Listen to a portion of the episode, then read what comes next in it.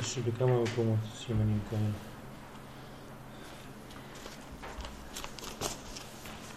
נשמע אם מישהו יבוא שם.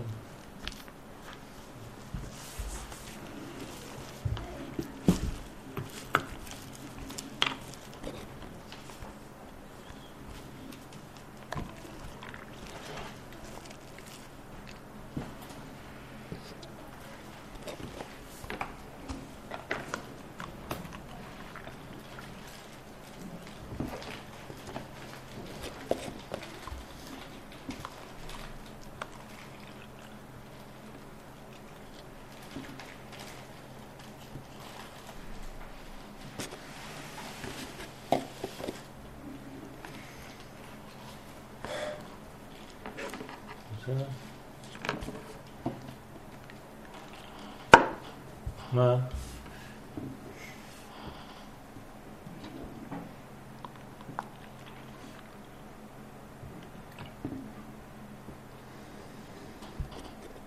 טוב, ייחוד קדשה ויחו שכינתה. אנחנו עובדים על העניין של הבירורים.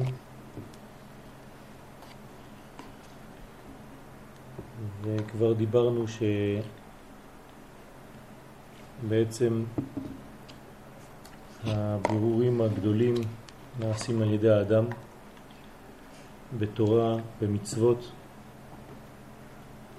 ועוד מעט נראה שיש בירורים אחרים במוות עד 120. כל הבירורים האלה התחילו מבריאת העולם. וכשהמאציל ברא את העולם הוא התחיל בבירור, הוא עשה את רוב הבירור בזמן המלאכים הקדמאים ולא השלים את הבירור בכוונה תחילה כדי לתת לאדם מקום לעשות גם הוא, להיות שותף בתיקון, בתיקון העולם. וזה בעצם מה שמוטל על כל אחד מישראל, לברר מה שנשאר מרפח ניצוצות שמעורבים בתוך הקליפות. כל זה כדי לבנות בניין שנקרא זון ו"ק ולסיים את העבודה של י' כ' ו"ק.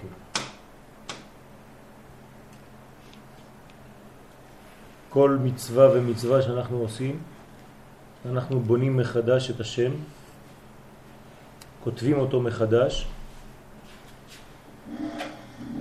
ולכן יש עבודה מאוד חשובה לדעת, לכוון בכל מצווה את הפעולה של בניית השם. למשל, מה שנותן הבעל שם טוב, זצ"ל, זכותו תגן עלינו, אמן. שכשאדם נותן צדקה, כן, אז המטבע זה האות י', האות ה' זה חמש אצבעות של הנותן, האות ו' זה הזרוע של הנותן, והאות ה' אחרונה זה חמש אצבעות של העני שמקבל, כי דלה וענייה, מלכות. אז בעצם כשאני נותן צדקה לעני, אני כותב י' כ' ו' כ' עם הידיים שלי, עם הפעולה שלי של מצוות צדקה. אם אני לא אני הגון, אז יש לי רק י' כ' ו', חסר לי ה'.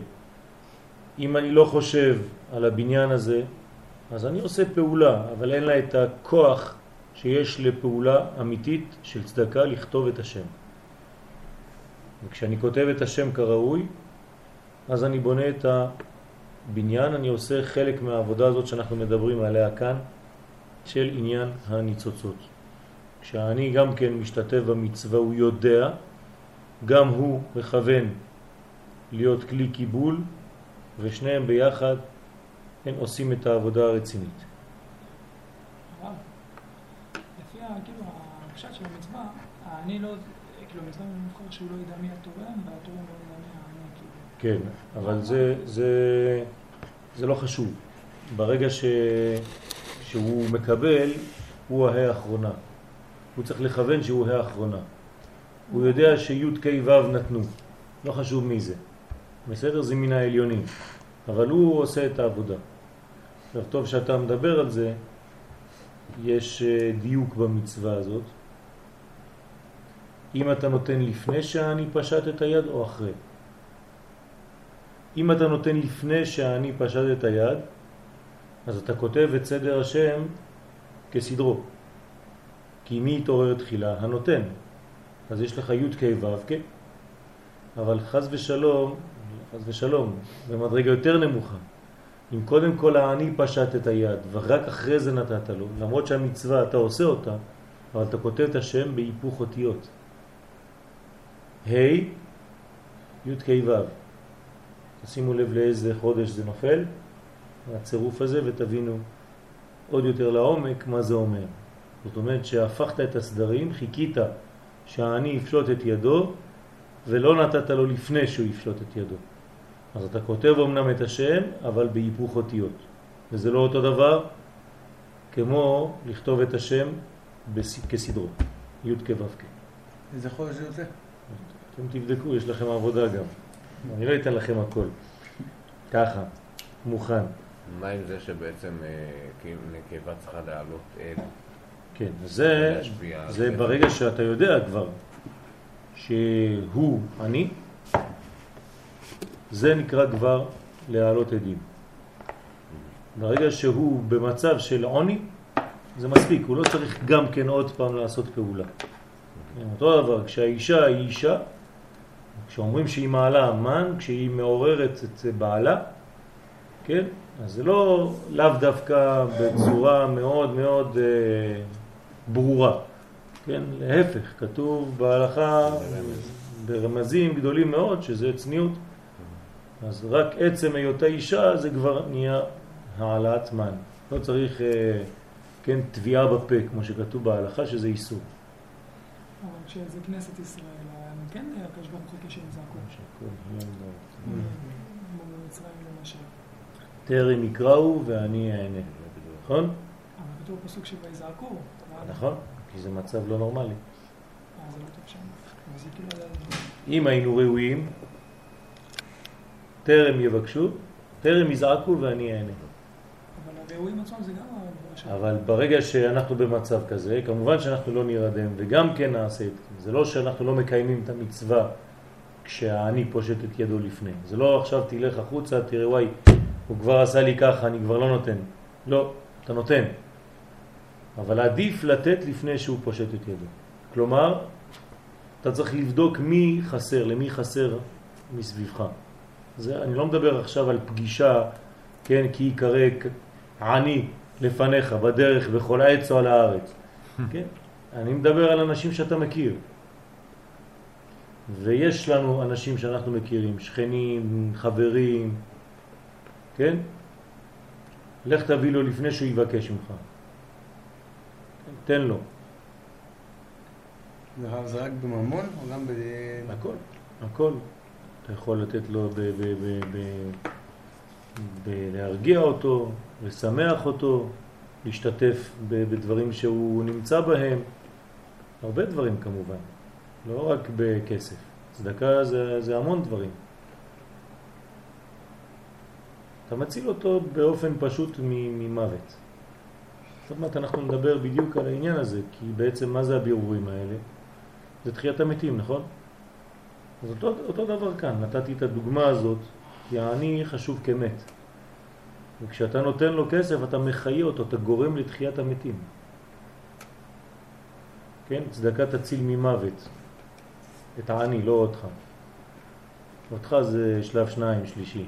אל תהיה אגואיסט. צדקה תציל ממוות, אתה חושב על עצמך. בוא ניתן צדקה, אני אנצל. קודם כל תציל את העני ממוות. כן? הוא הולך למות. וברגע שאתה עושה את הפעולה הזאת, אתה עושה בירור אמיתי. ויגידו לך פעם, אתה החיית המתים, אתה יכול להגיד נכון. נתתי צדקה לעני, עשיתי תחיית המתים. כן? שותף לקדוש ברוך הוא, אתה דומה לקדוש ברוך הוא, הוא מחיה מתים, גם אתה מחיה מתים. להחיות מתים זה לא ללכת לגבעת שאול. להחיות מתים זה להגיד, ל... כן, לתת סמינר בחוץ לארץ לאנשים שיעלו לארץ. זה תחיית המתים. אם אתה שותף לדבר כזה, אתה מחיה מתים. אם אתה מחזק אנשים שיחזרו לקדושה, לקודש, אתה מחנך, אתה מלמד תורה, אתה מעביר, כל זה זה תחיית המתים, כל זה זה, זה, זה עניינים של צדקה. חיים מתים במאמרו. נכון, חיים מתים במאמרו. המאמר, הדיבורים, השמחה, כן? כל העניינים האלה זה גם כן חלק מהבירור. אז אנחנו היינו בג' מי זוכר איפה היינו? ג', נכון? ד', התחלנו ד'. נחזור על ג'? אם אני אחזור על ג' זה ייקח לנו חצי שיעור פה. מה? מה לעשות? מי שלא בא הוא מעניש את עצמו. למה שיעניש את האחרים? ד' המוות, גדול המבררים. המשכיל על דבר בירור הניצוצות המתבררים ועולים מבין הקליפות,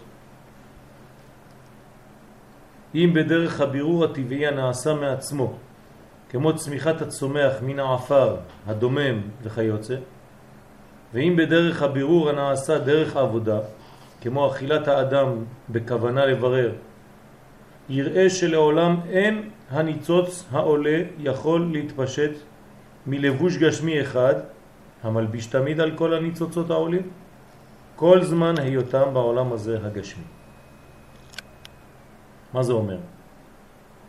מי שמבין, מי שיש לו דעת, מי שיש לו שכל בעניינים של בירור הניצוצות, כן, להעלות אותם מן הקליפות, יש בירורים שאתה לא משתתף בהם, כמו עץ, צמח שצומח בשדה. אתה לא שייך לבירור הזה. יכול להיות אפילו שאתה לא משקה אותו. הוא צומח. זה בירורים? כן. בירורים שהקדוש ברוך הוא נתן בכוח הצומח, אז הצומח יוצא מהאדמה, מוציא איתו כל מיני ניצוצות שהיו בתוך עולם הקליפות, ומעלה אותו למעלה. אז זה חלק מהבירור. אז יש חלק בירור כזה. או בדרך שנעשה דרך העבודה, ממש, של האדם. למשל, גדול המבררים זה האוכל. גדול הבירורים זה האוכל. אדם שיודע לברר כשהוא אוכל, עושה תיקונים גדולים. ופעם בעניין השמיטה היה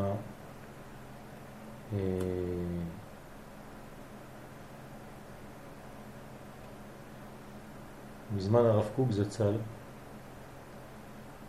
רב אחד גדול שכתב לו מכתב בעניין השמיטה, למה הרב מתיר את העניין של היתר מחירה. אז הוא כתב לו, כן, אם כבוד הרב קוק היה יודע איזה בירורים גדולים עושים כששומרים על השמיטה ולא עושים היתר מחירה בשמיים, אז אה, הרב בטח לא היה חותם על, ה... על העניין שחתם בעניין היתר המחיר.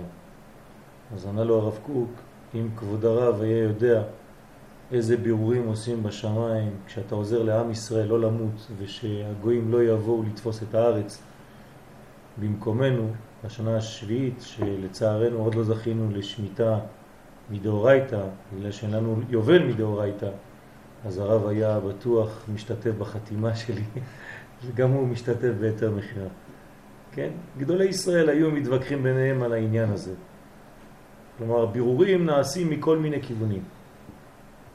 על כל פנים, כשאתה אוכל, ושנה הבאה בעזרת השם צריך להתאמץ כדי לאכול מן השמיטה, כן, כמובן בהיתרים ובצורה הנכונה, אבל צריך לאכול מפירות שביעית, זה קדושה גדולה.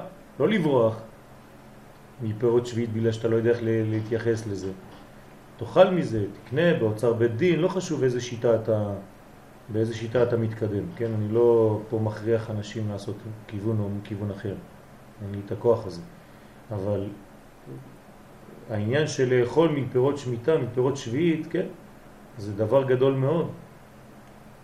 וכשאתה אוכל בכלל, כן, ואתה מברך, אז הכוונה של הברכה והכוונה של הלעיסה וכל הכוונות שיש באכילה הם דברים גדולים מאוד של הבירור הגדול. אז הוא אדם כזה יראה שלעולם אין הניצוץ העולה יכול להתפשט מלבוש גשמי אחד המלביש תמיד את כל הניצוצות העולים כל זמן היותם בעולם הזה הגשמי. כלומר אתה לא תראה כן, כל מיני עדים רוחניים עולים, אותיות, פורחות באוויר, כן? אתה רק תדע שאתה עושה עבודה. עבודה של בירור, וזהו. לעתיד לבוא, למה אומר פה הרב את מה שהוא אומר? כי לעתיד לבוא אנחנו כן נראה. אנחנו נראה את הדברים יוצאים מהליבוש שלהם ומגלים את התוכן. היום בגלל שאנחנו בעולם גשמי ועדיין לא גמרנו את התיקון ואת הבירורים, אנחנו לא רואים את ההתנתקות הזאת, את הבירור ממש איך הוא נעשה, איך הקליפה הולכת ואיך התוכן הקודש עולה לשמיים. אבל זה מה שקורה. אבל אי אפשר לראות את זה כל זמן היותם בעולם הזה הגשמי. והנה, ניצוץ כל עוד הוא מלובש בלבוש מסיטרה דקליפות שסופו למות או להיפסד, באמת אין בירורו בירור, שעדיין הוא משועבד לסטרחה להמשיך לחיות, שזה קלקול ודאי. כלומר, אם הניצוץ לא יוצא משם לחלוטין, מה הוא עושה כשהוא נשאר בקליפה? הוא מחיה את הקליפה. כן, למה הקליפה בכלל בולעת ושומרת בקרבה את הניצוצות האלה? כי, כי זה החיות שלהם. כן, אז אנחנו מדברים על דברים מאוד רוחניים שקשה לנו לתפוס, מה זה הניצוצות שם בעולם הקליפות. אבל בואו ניקח את זה בצורה אחרת. יהודי שחי היום בגרמניה. בסדר? סיפור פשוט. יהודי שחי בגרמניה, מה הוא עושה? הוא בעצם נותן מזון רוחני, כוח, כי הוא מעצם היותו ישראל, יש לו ניצוץ אלוהי, שמחיה שם את הקליפה, את הגרמנים. שהגרמנים מה יעשו? הם לא ישעבדו אותו, לא יזרקו עליו אבנים, לא כלום. זה היה כשלא שמענו את השופר הקטן, שנתנו לנו בעיתות ולא שמענו אותם, אז חיסלו אותנו שם. אבל אדם רגיל היום, ההפך, מה יעשו שם? ינסו למשוך אותו, שישאר שם, יעניקו לו כל מיני הטבות, ייתנו לו כל מיני דברים שאפילו פה בארץ לא ייתנו למי שניצול מהשואה. אז ייתנו לו כל מיני פיצויים וכל מיני דברים שייתן לו חשק להישאר שם. והוא בעצם מה עושה? נותן חיות לקליפות. אז צריך להיזהר, כן, איך הדבר הזה מתבצע גם בלי שאנחנו נבין בדיוק. זה מה שאני אומר לאנשים בסמינרים כדי שיעלו לארץ ישראל. מה הם עושים כשהם נמצאים שם בחו"ל? בכלל. ניצוץ זה, זה אור, כן, חלק אור. כמו ניצוצות, לא הנשמה עצמה, אבל חלקי נשמה. כן, עוד מעט נראה בעזרת השם גם כן שיעור על ניצוצות. אז יהיה גם כן שיעור כזה, סייעתא דשמיא. לא עשינו את זה, נכון עדיין? אה, יריב מכוון עכשיו, זה טוב. אמן. באכילה. כתוב פה לא, כשלא רואים, זה לא, לא כולם לא רואים. מה? אמרת שלא רואים את הניצוצות שלו. כן. מי שרואה לא אומר. אז אנחנו אומרים, כולם לא רואים. זה מה שהרב כותב פה. רק מי שרואה, אז הוא כבר לא בעולם הגשמי הזה. הוא אומר, לא רואים כל זמן היותם בעולם הזה הגשמי. אדם שעלה למדרגה רוחנית, כן, אז, אז, אז בוודאי שהוא רואה. אבל אדם שנמצא בחומר ובשבילו אוכל זה רק סטייק וגרמים, 200, 300, 500 גרם, כן, אז בוודאי שהוא לא יראה כלום. רק בירור אחד יש, שבו הניצוץ מתפשט ויוצאת מלבושו זה התמה, והוא בירור המוות. כלומר, הבירור האמיתי, גדול המבררים, זה המוות. למה? שבו הניצוץ בתארתו שב אל האלוהים אשר נתנה. הנשמה, כן? כאן זה ממש ניצוץ גדול, הרי אין לנו נשמה אחת אה, כוללת, אלא אם כן אנחנו ממש גדולי גדולי גדולי ישראל. אז אנחנו מתארים לעצמנו שאנחנו ניצוצי נשמות, חלקים של נשמות. אז עד 120, כשהנשמה יוצאת מהגוף, היא שבה אל האלוהים אשר נתנה, ומלבוש הגוף התמה שב אל העפר שממנו לוקח. ומשם ואילך אין שפע הניצוץ ההוא נמשך עוד אל הקליפות. כלומר, יש בירור אמיתי במוות. כי אינו מלובש בהם עוד, ואינו משועבד להם לפרנסם משפעו. אז מה שנשאר שם זה דבר קטן, כן, הבלה דגרמה, אבל זה לא הניצוץ. גם השינה יש בהם, כן, תיקון מעין זה לבחינה פרטית מניצוצות נשמת האדם. אדם הולך לישון, גם כן הולך קצת למות. בשביל מה הולכים לישון? שטחה של נשמה. מה? לעלות את כל מה שעשית. אבל בשביל מה לישון? תעשה את זה כשאתה ער.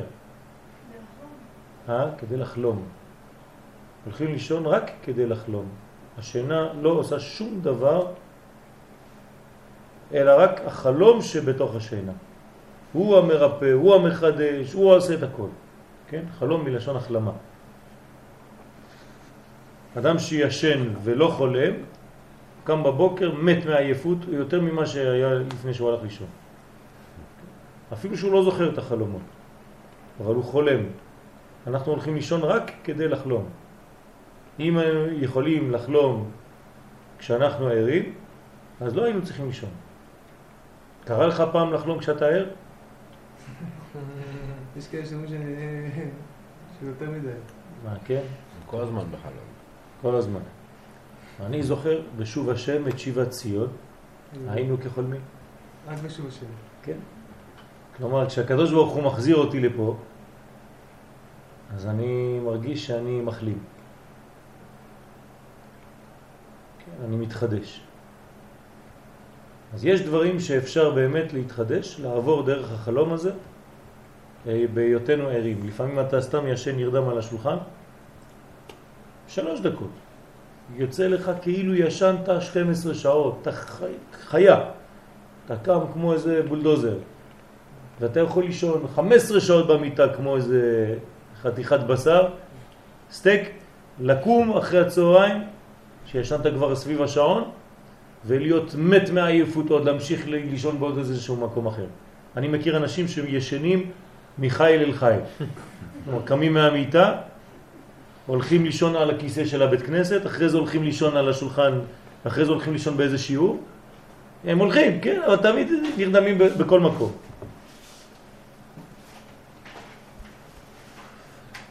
שלום אור. אז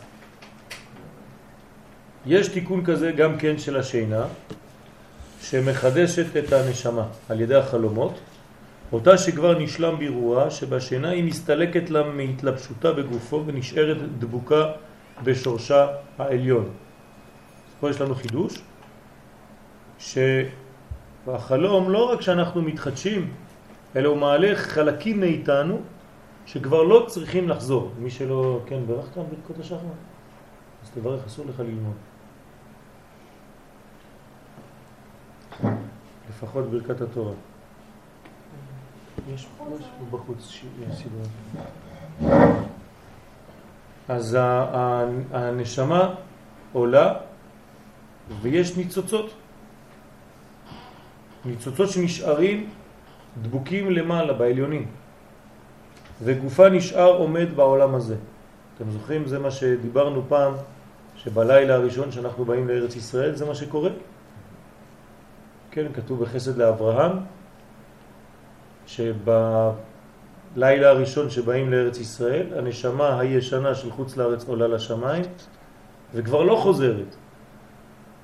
זהו. חוזרת נשמה חדשה שהיא מבחינת ארץ ישראל. גם בחתונה אמרת, יש משהו. כן, גם בחתונה, מתפקקים כל עוונותיו, זה בדיוק אותו דבר, זה חתונה. לבוא לארץ ישראל, להתחתן עם אישה, זה חתונה, זה אותו דבר. גם לעבור לגור במקום חדש? יאללה, גם כן נעשה לך הנחה. זה הרגשה. עלית מהודו. זה הרגשה. ברוך השם. אז בסדר, נגיד שגם כן, בעזרת השם. וכמובן, כן, כל דבר שיש בזה משהו, מה שאתה אומר, כי כל פעם שעוברים ממקום למקום, מישיבה לישיבה, מלימוד ללימוד, כן, אז uh, כמובן עולים. עולים במדרגות, ואנחנו אופטימיים, אנחנו לא חושבים שאי פעם יורדים.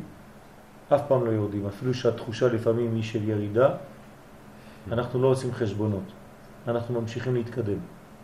מי שיותר מדי שם לב וכל הזמן מרגיש שהוא יורד או שהוא לא בסדר ושהוא זה וזה, בעצם יש לו יצר הרע פרטי, היצר הרע האמיתי לא, לא מטפל בו. למה? הוא מטפל בעצמו כבר. הוא מחבל בעצמו, חז ושלום. אז צריך באמת שיהיה כוח אקטיבי כזה של יצר הרע, כן? שהיצר הרע הוא מקדם. מה זה יצר הרע? דבר טוב או דבר רע? טוב. טוב מאוד. כן? טוב מאוד, זה יצר הרע. ככה כתוב, נכון? טוב מאוד, מלאך המוות.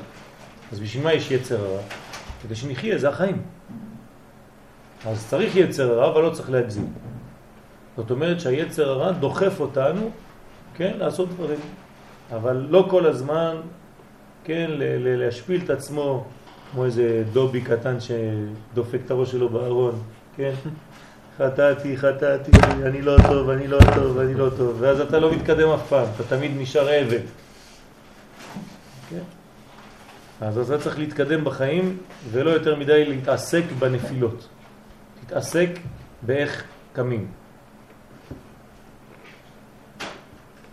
ועם כל זה, אין תיקון השינה שלם כתיקון המוות, כן? כתיקון המיטה. שלום רבה. איפה שיעשה לי.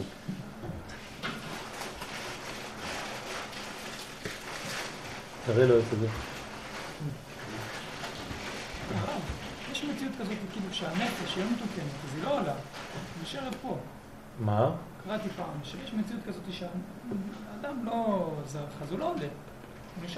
תמיד יש עליות, תמיד יש עליות קטנות. אנחנו לא יודעים מה אנשים גורמים.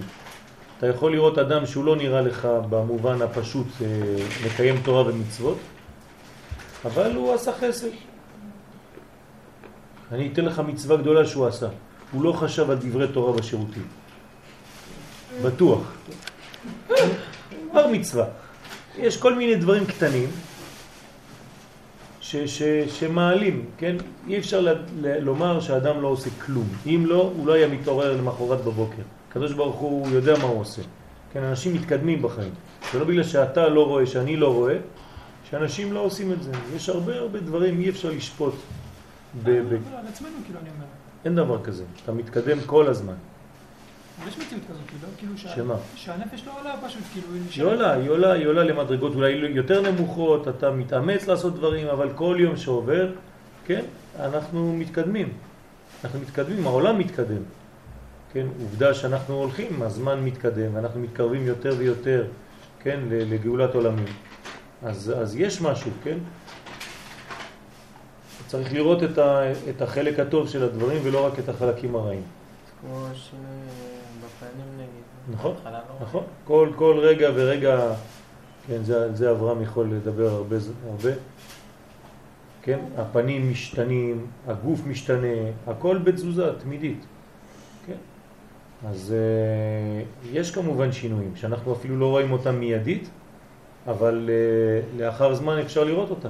מי שיש לו קצת, uh, אם היינו יכולים לצלם את עצמנו, כן, היינו רואים איך התזוזות שלנו, כל יום הכל משתנה, הפנים משתנים, יש אנשים שרואים בפנים את, את התזוזות האלה, הכל משתנה.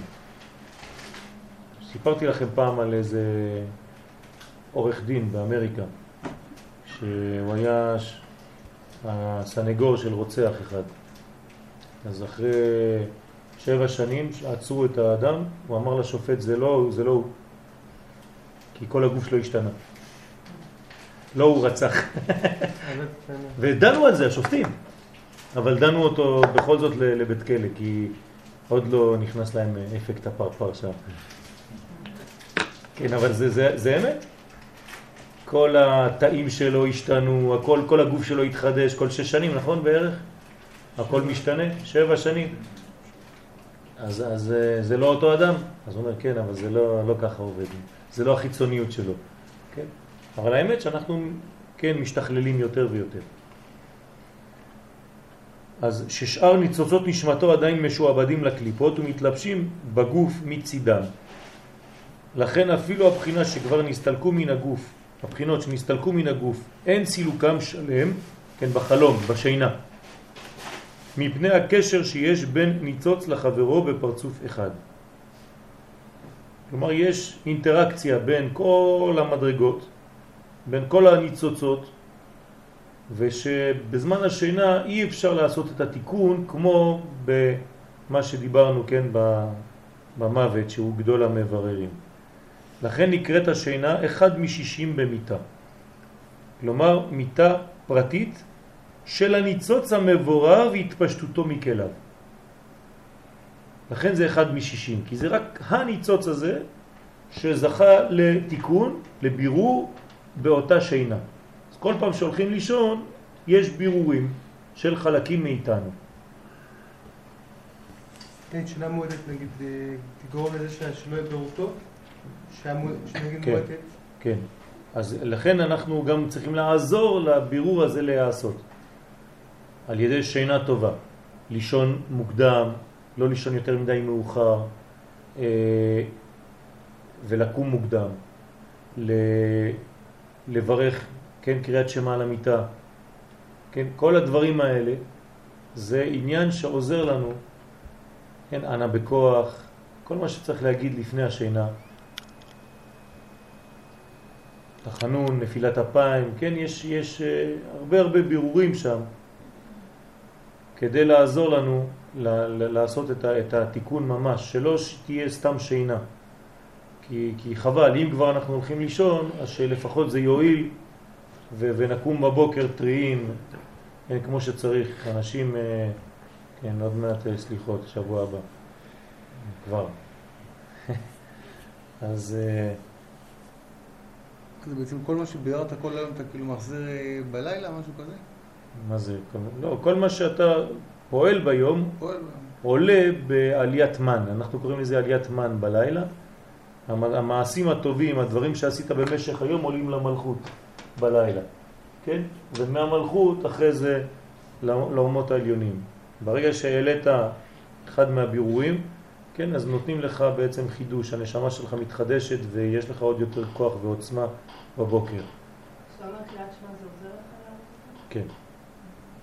כי אתה, אתה עושה בירור, כן, יפול מצדך אלף, ורבבה מימיניך, כן, כל מה שאנחנו אומרים שם זה קודים, רמזים, לזה שהניצוץ יעלה ולא יתפסו אותו. הנה מיטתו של שלמה 60 גיבורים סביב לה, מגיבורי ישראל, כן, כולם אחוזי חרם מלומדי מלחמה, כל זה, כל הביטויים האלה, כל הפסוקים האלה, הם באים לרמז לנו על העלייה שלא יפריעו לה לעלות. יש גיבורים ששומרים על הניצוץ שיעלה, ויהיה, כן, מבורר כראוי. מפחד בלילות. כן, מפחד בלילות, נכון? אז צריך לשמור על העניינים האלה של הבירורים, שהניצוצות יעלו כראוי, ובבוקר אתה מתחדש ב- ב- בנשמה חדשה, מחודשת, כן, עם הרבה כוח. יש אנשים גם חז ושלום שעצובים, ו- והעצב גורם שאין להם חשק לקום בבוקר. גם זה קיים. חז ושלום, כי אין להם בשביל מה לקום. הם אומרים, מה זה העולם הזה? זה סתם אה, איזה מין אה, המשכיות מעגלית כזאת. אין, אה, אז גם מזה צריך לצאת. יש הרבה הרבה הרבה הרבה עניינים בבירורים האלה. אבל הרב, אם הכל אמן עולה רק בשינה, אז איך זה שיש מציאות כאילו שאדם מקיים מצווה ומתפלל ובאותו רגע הוא מקבל חיות מהדבר הזה? פתאום תפילה, להגיד שהייתה לו איזה מצווה שהוא עושה, פתאום מקבל הערה כזאת, הוא מקבל חשק ללמוד. יש, תלוי, יש מיליון אפשרויות. יכול להיות שעשית מצווה וקיבלת עיבור נשמות. מה זה עיבור נשמות? יש נשמות, למשל, שלא הספיקו לעשות את המצווה הזאת שאתה עכשיו עושה בחיים שלהם. אז בשמיים אומרים להם, הודעה, הודעה, ליאור, ליאור מקיים מצוות, לא יודע, פדיון אה, פטר חמור, מצווה מאוד נדירה. כל הנשמות שלא זכו לרדת, כתובת, כפר אדומים, אני יודע איפה, כן? כולם באים, נכנסים לך מיליונים של נשמות, של דורות שלא קיימו את המצווה הזאת. באים, נכנסים, אז אתה מרגיש כמו איזה ג'אבר. פתאום יש לך כוח וזה, מה זה? זה, זה העיבור, עיבור נשמות. בגלל מצווה, שעשית אותה בהידור, אפילו מצווה שכולם עושים, אבל זכית לעשות אותה בהידור כזה שאף אחד לא זכה, אז גם הנשמות שלא זכו, במקום להביא אותם לגלגול עוד פעם בעולם הזה, שולחים אותם לעיבור. זה יכול להיות כמה דקות, כמה שעות, ובאותו זמן מעוברות בתוך הגוף של האדם הזה העושה את המצווה מלא נשמות. ועוזרות לו, כן, אז הוא מרגיש הרבה יותר חיות, כי יש בו יותר חיים. אבל אחרי כמה דקות, ברמזור הבא, בשטות הבאה, כן, כל הנשמות עפות, שלום, תודה רבה על העזרה, חוזרות ל... זה באו רק ל... כן, להתחזק. אז יש הרבה הרבה אפשרויות. או המצווה עצמה, או עיבור נשמות, או התיקון של הבירור, כן, מיליונים של אפשרויות, אנחנו לא מבינים את הכל. אז זה ממש המון המון המון אפשרויות של, של בירורים. אז גם במצווה, גם בשינה, גם אה, במיטה, כן, בכל מקומות, באכילה, כן, כל זה זה, זה בירורים גדולים מאוד. בירור, הכוונה הכללית של כל התפילות, כן, משאר המצוות. אחת הפעולות הגדולות שהתפילה פועלת, וכן שאר המצוות, הוא עניין בירור הניצוצות מסיטרא דבן, כן? תפילה זה פה, נכון? תפילה זה שם בן. תפילה נמצאת במלכות דאצילות, כן? השם שפתיי תפתח, ראשי תיבות אשת, זה אישה. התפילה היא אישה. ופי יגיד תהילתך, יגיד גיד זה. אז אתה מתחיל מהאישה, אתה עולה לזה. והתפילה היא בעצם אחד מהמבררים הגדולים. אז עולים מסיטרא דבן והעלאתם בסוד מן אל הנוקבה, שבכל תפילה שאדם מתפלל הוא מברר ניצוץ מן הנשמות שנשרו מהאדם הראשון בחטאו ונפלו לתוך הקליפות. תדמיינו לעצמכם כמה תפילות וכמה עניינים, כן, מעלים. אמנם מדברים פה על שחרית מנחה וערבית, אבל בהחלט אפשר לעשות עבודה גם בין התפילות. כן, אה, נשים יש להן תפילה מתמדת. אז אה, אפשר לברר ולהתייחס לדבר הזה ולנצל את העניין הזה כדי להעלות עוד יותר בירורים. כן, התבודדות וכל מיני דברים כאלה, שאדם אה, חי ומרגיש יותר את, ה, את העצמיות שלו, וגם כן עושים בירורים גדולים על ידי תפילות. מה זאת אומרת לשש תפילה מתמדת? כלומר, אני לא מדבר רק על, על, על סידורים. זה לא רק בגלל שיש לך סידור תפילה שאתה מתפלל. כן? אפשר שתתפלל תפילה יותר חזקה אפילו מהתפילה עצמה, כן? בין התפילות, לא בזמן התפילה. אתה לא חייב להתפלל בזמן התפילה. כמובן אתה חייב שחרית מנחה וערבית, אבל יכול להיות בהחלט ש, שאתה רוצה לדבר עם הקדוש ברוך הוא, ואתה נושא תפילה ב... ב לא יודע מה, ב-12, שזה לא זמן לא זה ולא זה, כן? והתפילה שלך עולה עוד יותר ממה שעלתה תפילת שחרית. שכל אותם הניצוצות שנשרו מקומת אדם הראשון ונפלו לעומק הקליפות, אין להם דרך לשוב ולהתברר ולחזור בסוד נשמות ולהתלבש בגוף אדם בעולם הזה, זולתי בכוח תפילותיהם של ישראל. התפילה, בעברית תפילה זה קשר. כן? והקשר הזה הוא בעצם קשר עם החיים, עם שורש החיים. תפילה לעני, כי יעטוף. או בכוח מיטת הצדיקים. כשצדיק נפטר מהעולם הזה, כן, יש הרבה הרבה ניצוצות שעולים איתו, כמו במעלית, ותופסים טרמפ. כן, ביטוי קצת אה, חריף, אבל זה, זה מה שקורה. מה? אה, יריב. שמעלים הניצוצות... תודה. שמעלים הניצוצות בסוד מן של הנוקבה. שאז לעומתה מתעורר זה להמשיך מד מסתרה דמה. נכון? כשהחלק הנקבה מעלה את המן, אז יש תוצאה אחרי זה של אור חוזר. כן, האמת ש, שהמן זה האור חוזר ויש תוצאה של אור ישר אה, מחודש. כן, שזה מד, מים דחורים. אז תמיד יש אה, משחק כזה של מעלית שעולה ומורידה, כמו במטבחים הגדולים במסעדות. כן, מעלים אה, כלים אה, ריקים, ושם למעלה במטבח ממלאים אותם בכל מיני ומורידים לך אותם ואתה הולך למלצר שם. ועל ידי חיבור המה בבן, כן, יש חיבור מהו בן, תודה רבה.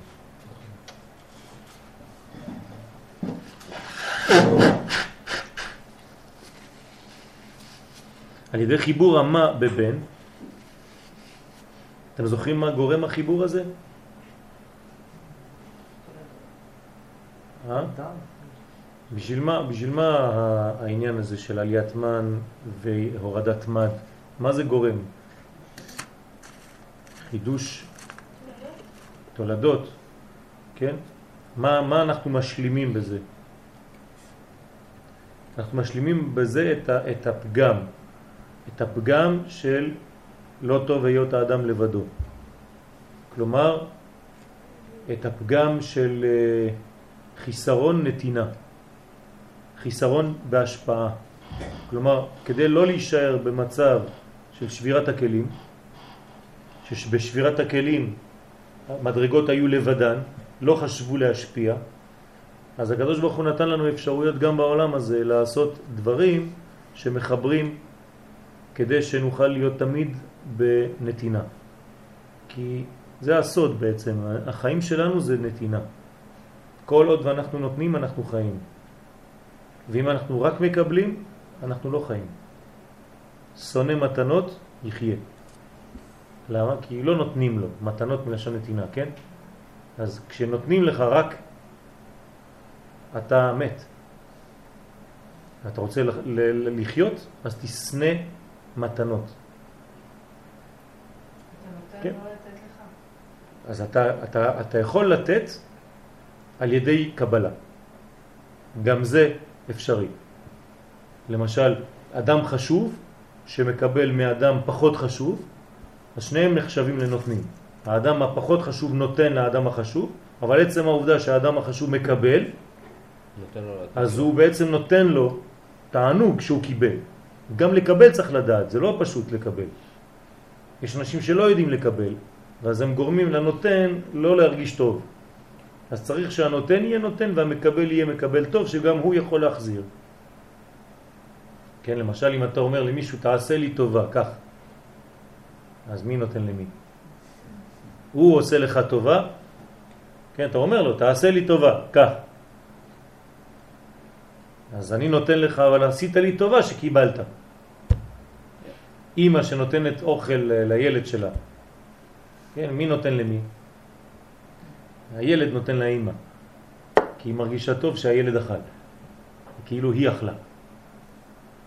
אם הילד לא אוכל, היא תרגיש, כן, עייפה, חלשה, כי היא דואגת שהוא לא אוכל, הוא לא אוכל. מה זה מזכיר לך זיכרונות? לא, אצלנו לא את הבעיה הזאת.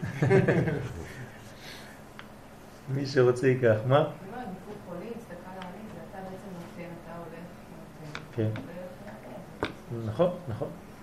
אז לכן אמרתי גם כן, בדיוק לפני שהגעת, על העני, שכשאני יודע לכוון כשהוא מקבל, אז הוא האחרונה שבשם. כן, זה העני. נכון? אז הוא ההא האחרונה, אבל אם הוא יודע לכוון, אז הוא בונה את השם ממש, הוא משלים. והוא נותן לך אפשרות להיות משפיע טוב. אז זה נקרא חיבור מהו בן. חוזר הניצוץ ההוא שמסיתרא דבן וקם לתחייה בסוד אדם. הניצוץ הזה היה מת, הוא קם לתחייה, תחיית המתים. כלומר, המלכות, שם בן, שהוא העני, העני נחשב כמת, נכון? ברגע שנותנים לו, מה עושים? מחיים אותו. מחיי המתים, זאת אומרת השפעה לזולת, השפעה למלכות, השפעה למדרגה היותר תחתונה. זה נקרא מחיי המתים. גם אני קוצרים בכסף? זה צריך להיזהר מאוד.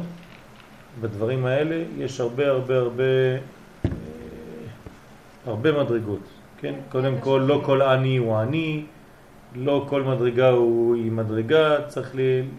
כן, רק בפורים נותנים בלי, בלי לבדוק. ומי אני מושיט לי את היד, אני יכולה לפספס משהו אז, אז, נכון, אז במצב כזה נותנים אוכל. אם הוא באמת רעב, תתני לו אוכל. כן? וצריך לדאוג שהוא יאכל, כן? יש מינימום שצריך לתת, נכון, כדי שלא, שלא ימות. גם לזה כיוונו, כן? יש עני שהוא אה, עני אמיתי, עני הגון זה נקרא, ויש עני שהוא לא הגון. ולפעמים אנחנו נותנים צדקה לעני הגון, ולפעמים אנחנו מתבלבלים ונותנים לעני שהוא לא הגון. אז אה, כן, יש זכויות, אי אפשר לעשות, אנחנו לא, אין לנו את הראש לעשות את כל החישובים האלה, אבל יש הלכות בעניין, איך נותנים גם כן צדקות.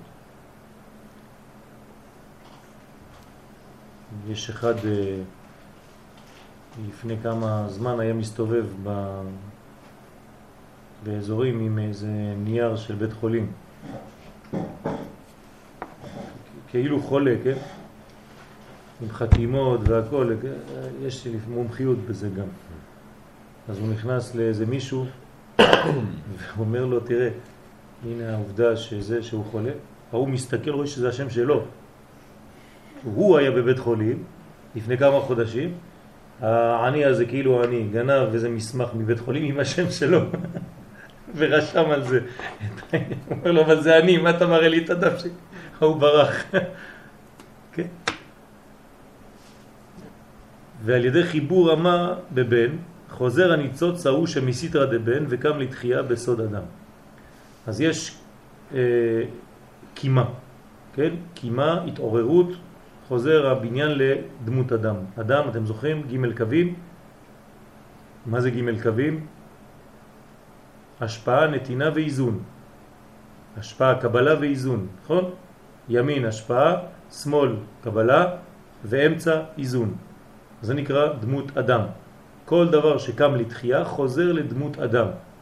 כל אדם שבמדרגה של מת, אז יש לו אחד מהחלקים. אין לו דמות אדם. אולי עד, אולי דם, אולי אם, כן? מה שאתם רוצים, אבל הוא לא אדם, אדם זה ג' קווים, כלומר איזון. נתינה, קבלה. ותפארת. מה? אם יש לו רק את הקו של ההשפעה. אין דבר כזה. אז זה, אדם לא, לא מאוזן. צריך לבנות גם כן את הקבלה. איך יש מציאות כזאת? בוודאי שיש מציאות כזאת. יש אנשים שיודעים רק לתת בחיים שלהם, לא יודעים לקבל. יש אנשים שיודעים רק לקבל, לא יודעים לתת. יש הרבה, צריך לאזן הכל. הכל צריך איזון. אי אפשר להתקדם רק בקו אחד. אם אתה מתקדם רק בקו אחד, אתה מגביר יותר מדי צד על צד אחר, וזה כמו בגוף, חז ושלום. אם יש חלק שהוא יותר חזק מחלקים אחרים, אז זה מחלה. צריך איזון בגוף, בין המרות, בין כל החלקים, כן? הבריאות היא חיפוש האיזון, מציאת האיזון. כל מה שלא מאוזן הוא בגדר של חול, של חולה, של יציאה מהאיזון. כן? זה עושה חור באוזון. אחרי זה לך תעשה סתימת חורים. כן? צריך לאזן את הכל. אברהם אבינו כשהוא נתן, נתן, נתן, נתן, כן? בסוף גם לבני הפילגשים נתן מתנות, ויש גם uh, כל מיני מדרגות שיוצאות משם, שאין עליהן שליטה ממשית. אז זה לא שאברהם לא היה לא שלם, אז צריך לעשות מה הניסיון של אברהם? גבורות. גבורה. זה נקרא עקדת יצחק. כלומר, הוא עובר את הניסיון בעקדת יצחק. אומרים לו, טוב, עד עכשיו הראית לנו שאתה חסד, בוא נראה אם אתה מידת הדין. אתה מסוגל לקחת סכין? כן, אז הוא צריך לעבוד על עצמו, זו עבודה קשה מאוד בשביל אברהם. וישלח אברהם את ידו, זה אפילו לא הוא. שולח את היד שלו בכוח, כן? ויקח את המאכלת, דברים שהם נגד המציאות שלו, מאכלת, לשחוט את בנו. זה לא אברהם, זה, זה, זה, זה ההפך מאברהם. כן? כדי למצוא איזון. כמובן שהוא לא גומר את העניין הזה, אסור לו לסיים אותו, כי הקדוש ברוך הוא עוצר אותו בזמן. אבל יש בניין. ואותו דבר יצחק. יצחק לא יכול להיות רק מידת הדין. אם הוא רק מידת הדין, אז העולם חרב. אז בחיים שלנו אנחנו לא יכולים להיות רק חסד, רק דין. צריכים להיות חסד, דין במינון, כדי להיות רחמים. רחמים זה לא חסדים. הרבה אנשים מתבלבלים בין רחמים לבין חסדים. רחמים זה אמצע, מלשון רחם. אבל חסדים זה ימין וגבורות זה שמאל. ואנחנו צריכים להיות חדר, חדר, חסד דין ורחמים.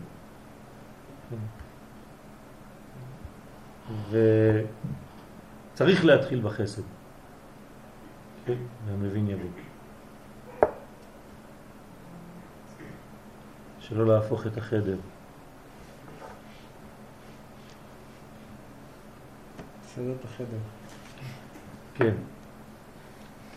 כי בדעת חדרים ימלאו. כלומר, אם אתה רוצה למלא את הגוף שלך, את המציאות שלך בדעת, אז אתה צריך שיהיה לך חדר. חדר זה חסד דין ורחמים. כלומר, דמות אדם. כל פעם שאנחנו מזכירים דמות אדם, אנחנו מזכירים את המשולש הזה, את הכוח הזה שנקרא אדם, ימין, שמאל ואמצע. מה זה רחמים? שהיו לפני שנתפרדו. כן. מה זה רחמים? עוד אדם, דמות רק אדם. שנייה. שהיו לפני שנתפרדו ונשרו בחטא. מה? כן. כן. מחילה. רחמים? שלהם. רחמים זה איזון בין, בין, בין נתינה לבין קבלה. כלומר, גם, גם אה, כשאת נותנת למישהו משהו, את נותנת לו, אבל צריך לדעת עד איפה, איך, מה הגבולות, וזה הופך להיות רחמים. אבל אם יש נתינה שהיא בלתי מאוזנת, אפשר אפילו להרוג בצורה כזאת, חז ושלום. זה בעצם גם גם, אה, חסד וגם גבורה הרוח. נכון. זה יעקב. כן. גבורה זה לא דבר שלילי, כן? זה, זה חיובי מאוד, אבל צריך חסד, לא. נכון, צריך חסד. כן, ולהתחיל בחסד, לא להתחיל בגבורות, להתחיל קודם כל בחסד, לפי הסדר, כן? חסד, גבורה ותפארת. זה בעצם פועל יוצא משני אלה. מה? תפארת? פועל יוצא. אין לו זה- עצמו. אה, שאלה, זו שאלה. לא, זה, זה, זה לא כל כך פשוט. זה לא כל כך פשוט. זה לא סתם איזה תוצאה. רחמים או תפארת זה לא סתם תוצאה. זה דבר שלישי שהוא לא זה ולא זה. כן? זה דבר מיוחד בפני עצמו. זה עוד מציאות אחרת. כן? זה, זה כוח של איזון גדול מאוד, תפארת, בחיר שבאבות, יעקב. יעקב כליל תפארת, הוא כולל יותר חזק מהסכום של שניהם, זה מה שאני רוצה לומר. אם הוא היה רק סכום של שניהם, לא צריך אותו. יש לי כבר את האחד ואת השני. אבל הוא יותר מהסכום של שניהם. כלומר, לפי הסוד, תפארת היא לא נמצאת פה. תפארת נמצאת פה, למעלה, מחסד וגבורה. יותר גבוה מחסד וגבורה. רק לפי הציור אנחנו עושים תמיד חסד, גבורה ותפארת, אבל תפארת היא למעלה. כן? זה דבר בפני עצמו, דבר מציאות חזקה מאוד. חסד וגבורה בעצם רגליים של תפארת. כן, כל מה שבאמצע יש לו תכונה של גמישות. המלכות יכולה לעלות למעלה, כן, יש הרבה הרבה תזוזות באמצע. כל השאר פיקס, לא זז. התפארת למעלה בגלל שחסד וגבורה הם חלקים של התפארת. תוך ו' קצוות. הכל יוצא מהתפארת, זה מה שאני אומר. בפשט אנחנו חושבים שחסד וגבורה זה נותן תפארת, נכון? פה אני אומר לכם הפוך, שמתפארת נולד חסד וגבורה. כלומר, תפארת נקראת שמש, וכל השאר, חסד גבורה, נקראות קרניים. אני, אתם איתי או אתם לא איתי? אז הם- יעקב הם- היה הם- לפני אברהם ויצחק? הם הוו קצוות כן. של התפארת. כן? כן. כשאנחנו מציירים את, ה- את הספירות, אנחנו מציירים תמיד את התפארת ככה, כמו שמש, נכון? היא משפיעה לכולם. היא קודמת לכולם. לא לשכוח. זה לא שפתאום היה לי חסד ועשיתי עוד גבורה, פתאום יצא לי תפארת. לא. תפארת קיימת לפני, זה הנשמה הפנימית. זה כמו שבת. בסדר? שבת קודמת לכל הימים. כל הימים הופכים להיות זרועות של השבת, כמו קרני השמש. רק כדי לגלות את זה, אנחנו עוברים דרך הגילויים האלה של חסד וגבורה. האמת שהתפארת קיימת כבר. זה המדרגה הבסיסית, הנשמתית הגדולה, שממנה מסתעפים כל הזרועות האלה. הכוונה שיעקב מקבל האדם הראשון, כאילו? מה? כן, זה? כן, אם תפארת זה איזון, כן. אולי מה שהרב עכשיו אמר שתפארת זה מעל זה, אולי זה עולה כבר לשאלה. תפארת זה איזון, אז מספיק תפארת, למה צריך חסד רחמים ותפארת? לכן, כי אמרתי, כי אנחנו לא מסוגלים לראות את זה מיידית. אז האלמנטים הפרטיים, כן, החולים, כן, ימי החול, כן, מאפשרים לנו לראות את מה שהיה כבר לפני. לפי מה שאני אומר לכם, מה זה שבת? תפארת, לא מלכות, נכון? ובאמת, כן, בתורת הסוד, בכיתה א' אנחנו לומדים ששבת זה מלכות, אבל בכיתה ב' וג' פתאום אתה רואה ששבת זה כבר תפארת, שבת זה כבר חוכמה, פתאום אתה רואה ששבת זה מדרגות אחרות. כן? זה לא רק תוצאה, כי אנחנו יכולים להתבלבל, כמו מלכות. מלכות, מה אתה אומר? טוב, מלכות אה, זה כלום, זה תוצאה של הכל. עשית מקולת, כן, יש לך מלכות, אותן אותיות. אז זה לא ככה. כן? זה בניין שקיים לפני, רק הוא לא מתגלה. הוא מתגלה דרך המדרגות האלה. אז עכשיו אני, אתה שואל שאלה עוד יותר אחרת. בסדר, עכשיו שיש לי תפארת, למה אני צריך את נצח עוד יסוד? אם הגעתי כבר לתפארת, שזה כל כך שלם, מה אני צריך יותר? שאלנו שאלנו את זה בשבוע שעבר, כי חייבת להיות המשכיות. נכון, כי אם היית עוצר פה, אז לא היית מגלה את הדברים בפועל. אז הגילוי בפועל מחייב מציאות של ספירות תחתונות יותר, שהתפארת תופיע עוד פעם ברמז, איפה? ביסוד. כלומר, מה שהיה לנו במשולש הזה, אתם רואים שיש פה משולש, נכון?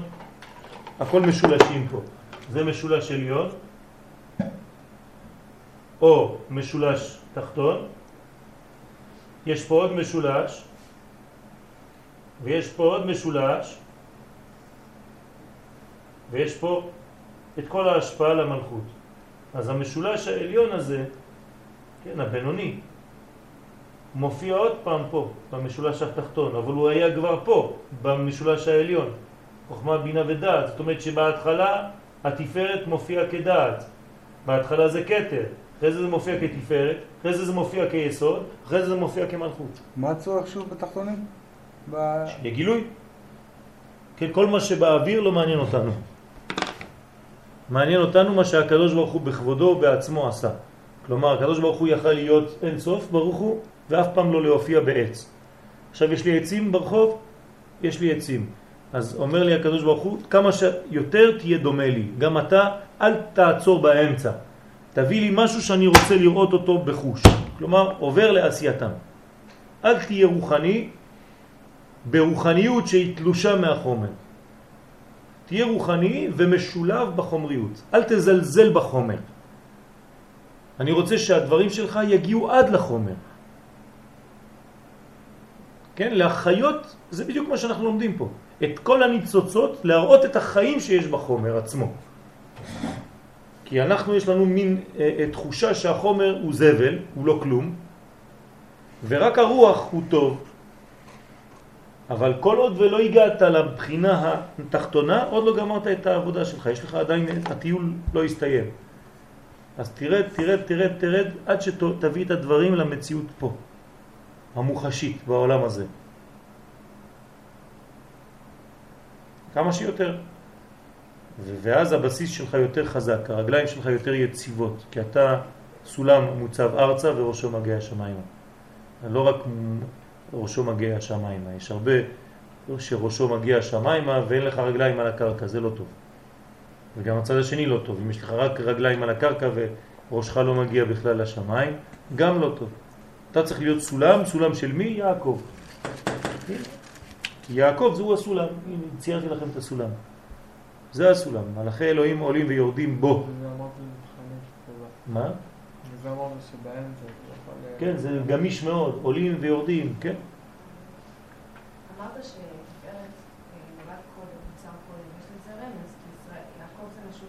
יפה מאוד, תחילה. יפה מאוד, בדיוק. רק שהם היו במדרגה יותר גבוהה, ולאט לאט הם מתגלים יותר ויותר למטה. עד שבסוף, מי זה כנסת ישראל? מלכות. אבל את, כמו שאת אומרת, ישראל נקרא תפארת. תפארת כשהוא במדרגה העליונה, הוא זה ישראל. אז איפה ישראל? אני לא מבין. במלכות, בתפארת? מה אתה מבלבל? או בעריך, או בעתיק, או באיפה? כן, ברדלה. הכל נכון. ישראל עלו במחשבה תחילה, והם מופיעים, כן, כל פעם שיש השתלשלות, לאט לאט בכל הקומות מופיע ישראל של אותה קומה. עד הישראל הגשמי בעולם הזה. עכשיו אתם מבינים יותר מה זה הכלל והפרט. כשאנחנו, ישראל הפרטיים, רק ממולאים מהישראל העליון, שנקרא כלל ישראל. וכמה שאני ישראל פרטי, מעביר דרכי את הישראל העליון העליון העליון, אז אני יותר חי כישראל. אני יותר מגלה את המהות שאליה באתי, שבשבילה באתי. ואם אני חונק את המהות הזאת, אז הישראל העליון לא מתגלה דרכי חס ושלום. אז כל אחד מאיתנו חייב לגלות דרכו, דרך הפרט שלו, דרך הצבע שלו, המיוחד לו, את הישראל העליון. כלומר, להיות מקושר לכלל ישראל. וכל מי שפורש מן הכלל, כן, כפר בעיקר. הוציא את עצמו מן הכלל. חז ושלום. אז הוא כבר הופך להיות תלוש כמו איזה עלה שהוצאת אותו מהעץ. אז תוך שעה, שעה וחצי, העלה הזה כבר מתייבש ומת. וכל מי שנשאר בעץ, דבוק לעץ, הוא חי. עץ חיים היא. אז אסור לך לפרוש מן הציבור. כן, האריזל אומר, בכוונה הציבור זה צדיקים, בינוניים ורשעים. תיזהר, זה נקרא ציבור. אסור לפרוש מן הציבור. כלומר, אל תגיד לעצמך, אני נכנס לתוך איזה בור, תיבת נוח, עם הצדיקים, ולא אכפת לי מכל השאר. לא, אתה עושה טעות.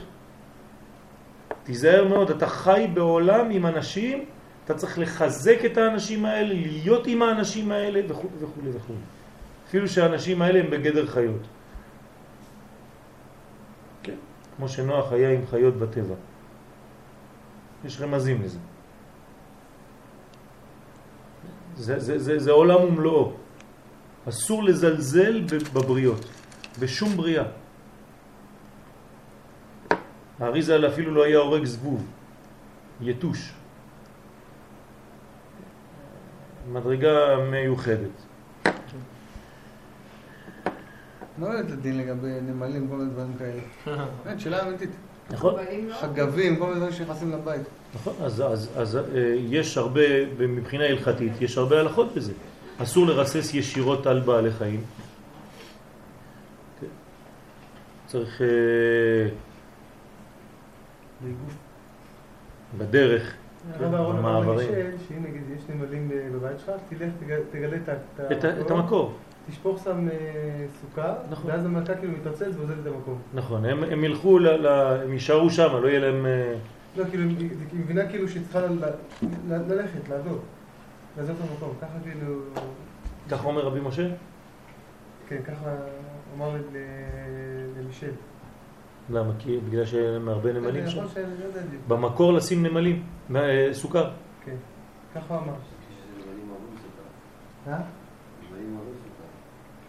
אה? לא, לא, אבל ככל שהם פתאום מקבלים כזה שפע, אז הם אומרים, אה, מבינים כאילו ש... לא יודע. טוב, מעניין, אולי צריך לנסות באמת. אסור להרוג נמלים? כן, ישירות כן, אסור להרוג שום אה, בעל חי. למה להרוג נמלה מסכנה ישירות? אותם. אני התמחיתי בתפיסת זבובים. באמת. אני אומר לכם, אני תופס אותם, אבל אני מוציא אותם מה... מהזה, לא להרוג אותם. כמובן בשבת אסור לי כי זה צד. זה צד אחר של המטבע. טוב, אז uh, בשבת אני משחק איתם קצת. אבל uh, זה בעיה, זה לא פשוט. כן, זה, זה, זה, זה, זה, זה חיות, זה, זה בעלי חיים, הקדוש ברוך הוא ברא. לא. גם אתה מפריע להם. אתה נכנס לבית נועדו שלי? הייתי פה לפני מיליוני שנים, בנית לי עליי עכשיו בטון. יתושים אתה שם אה, מכשירים? אז המכשירים, אז זה לא הורג ישירות. זה הורג ישירות? לא, לא, זה לא הורג דוחה ישירות. זה דוחה. כלי שני כאילו. זה לא... נגיד הדברים הכחולים האלה שנמשכים ואז... אה, אה, שם זה, זה גם, גם כן אה, אה, לא, לא ישיר. ישיר זה כשאתה, על ידי הפעולה שלך אתה הורג ישירות. אז מצאנו דברים שהם באמת קצת משחק עם הדברים האלה, זה לא... לא, אבל מה, גם בוא נגיד אתה הורג מישהו ברובה, אז זה לא ישירות, זה כן. אותו דבר. אז יש, יש, יש מדרגות, אתה צודק. כמו למשל, אם אני רוצה להתניע רכב בשבת. אז יש רכב שאני מתניע אותו והוא לא נדלק, ואחרי 15 שניות פתאום הוא נדלק. אז מה תגיד לי, מה אתה משחק עם ההלכה, זה אותו דבר? כן, אבל מצאו פתרון כזה לחיילים, לצה"ל, שאם יש חז ושלום משהו בשבת, לפחות שאם הם נוהגים, אז הג'יפ הזה עובד כל השבת לבד. ויש, זה נקרא גרמה, כן? ההלכות, למדת את זה. אם זה, כן, על ידי שמה שאתה עושה זה גורם ראשון, גורם פעולה שני, ישירה. גורם שלישי, לא פעולה ישירה. למשל, הנה עוד מעט שנה שמיטה, אסור לי להשקות את הגן יותר מדי. אבל פה, למטה, בנטילת ידיים, הברז הולך ישר למטה, לעץ הערבה, נכון? אז מה, אז כל פעם שנוטלים ידיים, המים הולכים להשקות. אז גם בשבת אתה משקה, גם בשמיטה אתה משקה, אז כל הזמן אתה משקה. אבל אתה לא עושה את זה כדי להשקות. זה אותו דבר. אתה פותח את המקרר בשבת. אתה לא מתכוון שהמנוע יפעל. אז יש מחמירים שאומרים רק כשאתה שומע את המנוע, תפתח. אבל אם המנוע שקט במקרר, אל תפתח. למה? כשתפתח הוא יתחמם, ואז המנוע יתחיל לפעול. אז אתה גרמת שהוא יפעל. אז תחכה שיהיה רעש במקרר כדי לפתוח אותו. ויש מקילים ואומרים לא, אתה לא פותח כדי שהמנוע יתחיל לפעול, לא אכפת לך מהמנוע, אתה לוקח מה שאתה רוצה מהמקרר. אז יש כמה וכמה שלבים, כן? כמובן שזה כל מיני הסדרים לאדם, כן? מתרחקים מהעניין.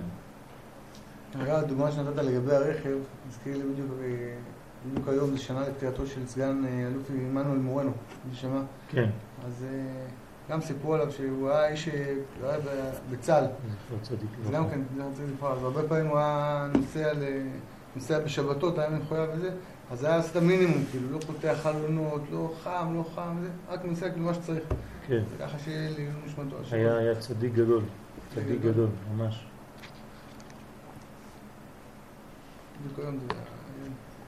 היום זה... זה האזכרה שלו? אה, כשמחר עולים לקבר, היום זה בדיוק... מה אתה אומר? אדם גדול מאוד, שמעתם עליו, נכון? על אה. עמנואל מורנו, זכרו לברכה. זה האחרון ש, ש, שמת במלחמה בלבנון. ממש צדיק, היה צדיק מאוד גדול. טוב, תהיה נשמתו צורה וצורך חיים. ועם כל זה אין תיקון הש... אה, איפה אני? הלכתי למקום אחר. כמו רבי זושה, אני...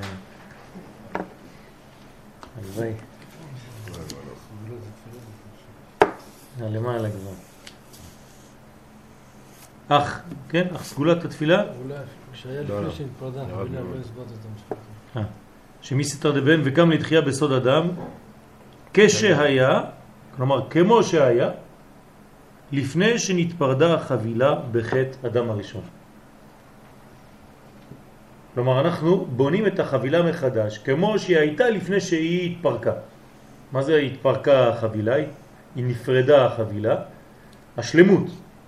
אדם הראשון היה בשלמות והחטא גרם לפיצול, לפיזור, לחלקים, לפריטים, לפרטיות. וכל עבודה כזאת מחזירה את המראה הכללי של הדבר. כלומר אתה בונה שוב מחדש את הבניין שנקרא אדם. אחרי האדם הראשון זה שבירת הכלים, כן, זה דומה לשבירת הכלים במציאות גשמית יותר משבירת הכלים המקורית. אבל מה היה העבודה של האדם הראשון אם הוא היה שלם? לא, הוא היה שלם אבל הייתה שבירה לפני שהוא בא לעולם. אז הייתה לו עבודה חוץ ממנו? אז הייתה לו עבודה להשלים את הניצוצות, אבל ברגע שהאדם עצמו חוטא, אז עכשיו יש לו שני תיקונים, החטא של עצמו, וכשהוא גומר את החטא של עצמו, להתחיל לטפל בעבודה האמיתית. זה מה שאומר רבן איש חי, בעצם מה אנחנו עושים בעולם הזה? מבזבזים את הזמן שלנו. במקום לתקן בדבר האמיתי, אנחנו רק מתעסקים בלכפר על העוונות שלנו, שאנחנו מוסיפים. אז אתה חי 80 שנה עם השטויות שלך, ועד שגמרת לטפל בעצמך, אומרים לך, טוב, עכשיו אתה צריך לטפל בתיקון מקרה המלאכים. מה זה? זאת העבודה האמיתית. ברל, הגעת לעולם הזה, לא עשית כלום עד עכשיו. היית צריך להתחיל מיד משם. אבל אתה נפלת ונפלת ואתה עושה את התיקון של עצמך ועוד תיקון של השני. כן, אבל זה לכתחילה, זה לא בדיעבד. מה? השם רצה שזה יהיה ככה. בסדר, זה, זה, השם נותן לך אפשרות לעשות את העבודה שאתה יכול לעשות. האדם הראשון, אם היה רוצה, הייתה לו בחירה חופשית, נכון? לסיים את העבודה. הוא בחר במדרגה שהיא יורדת לכיוון ה- העבודה. הוא עשה, לא... הוא עשה את זה לכתחילה. כתחילה הוא רצה לעשות את זה, כן, הוא בחר בזה. כן, זה לא רצון השם שזה יהיה ככה. הכל רצון השם. לא, רצון השם. לכתחילה, זה היה לא, רצון שלו. לא, לא, אי אפשר להגיד דבר כזה.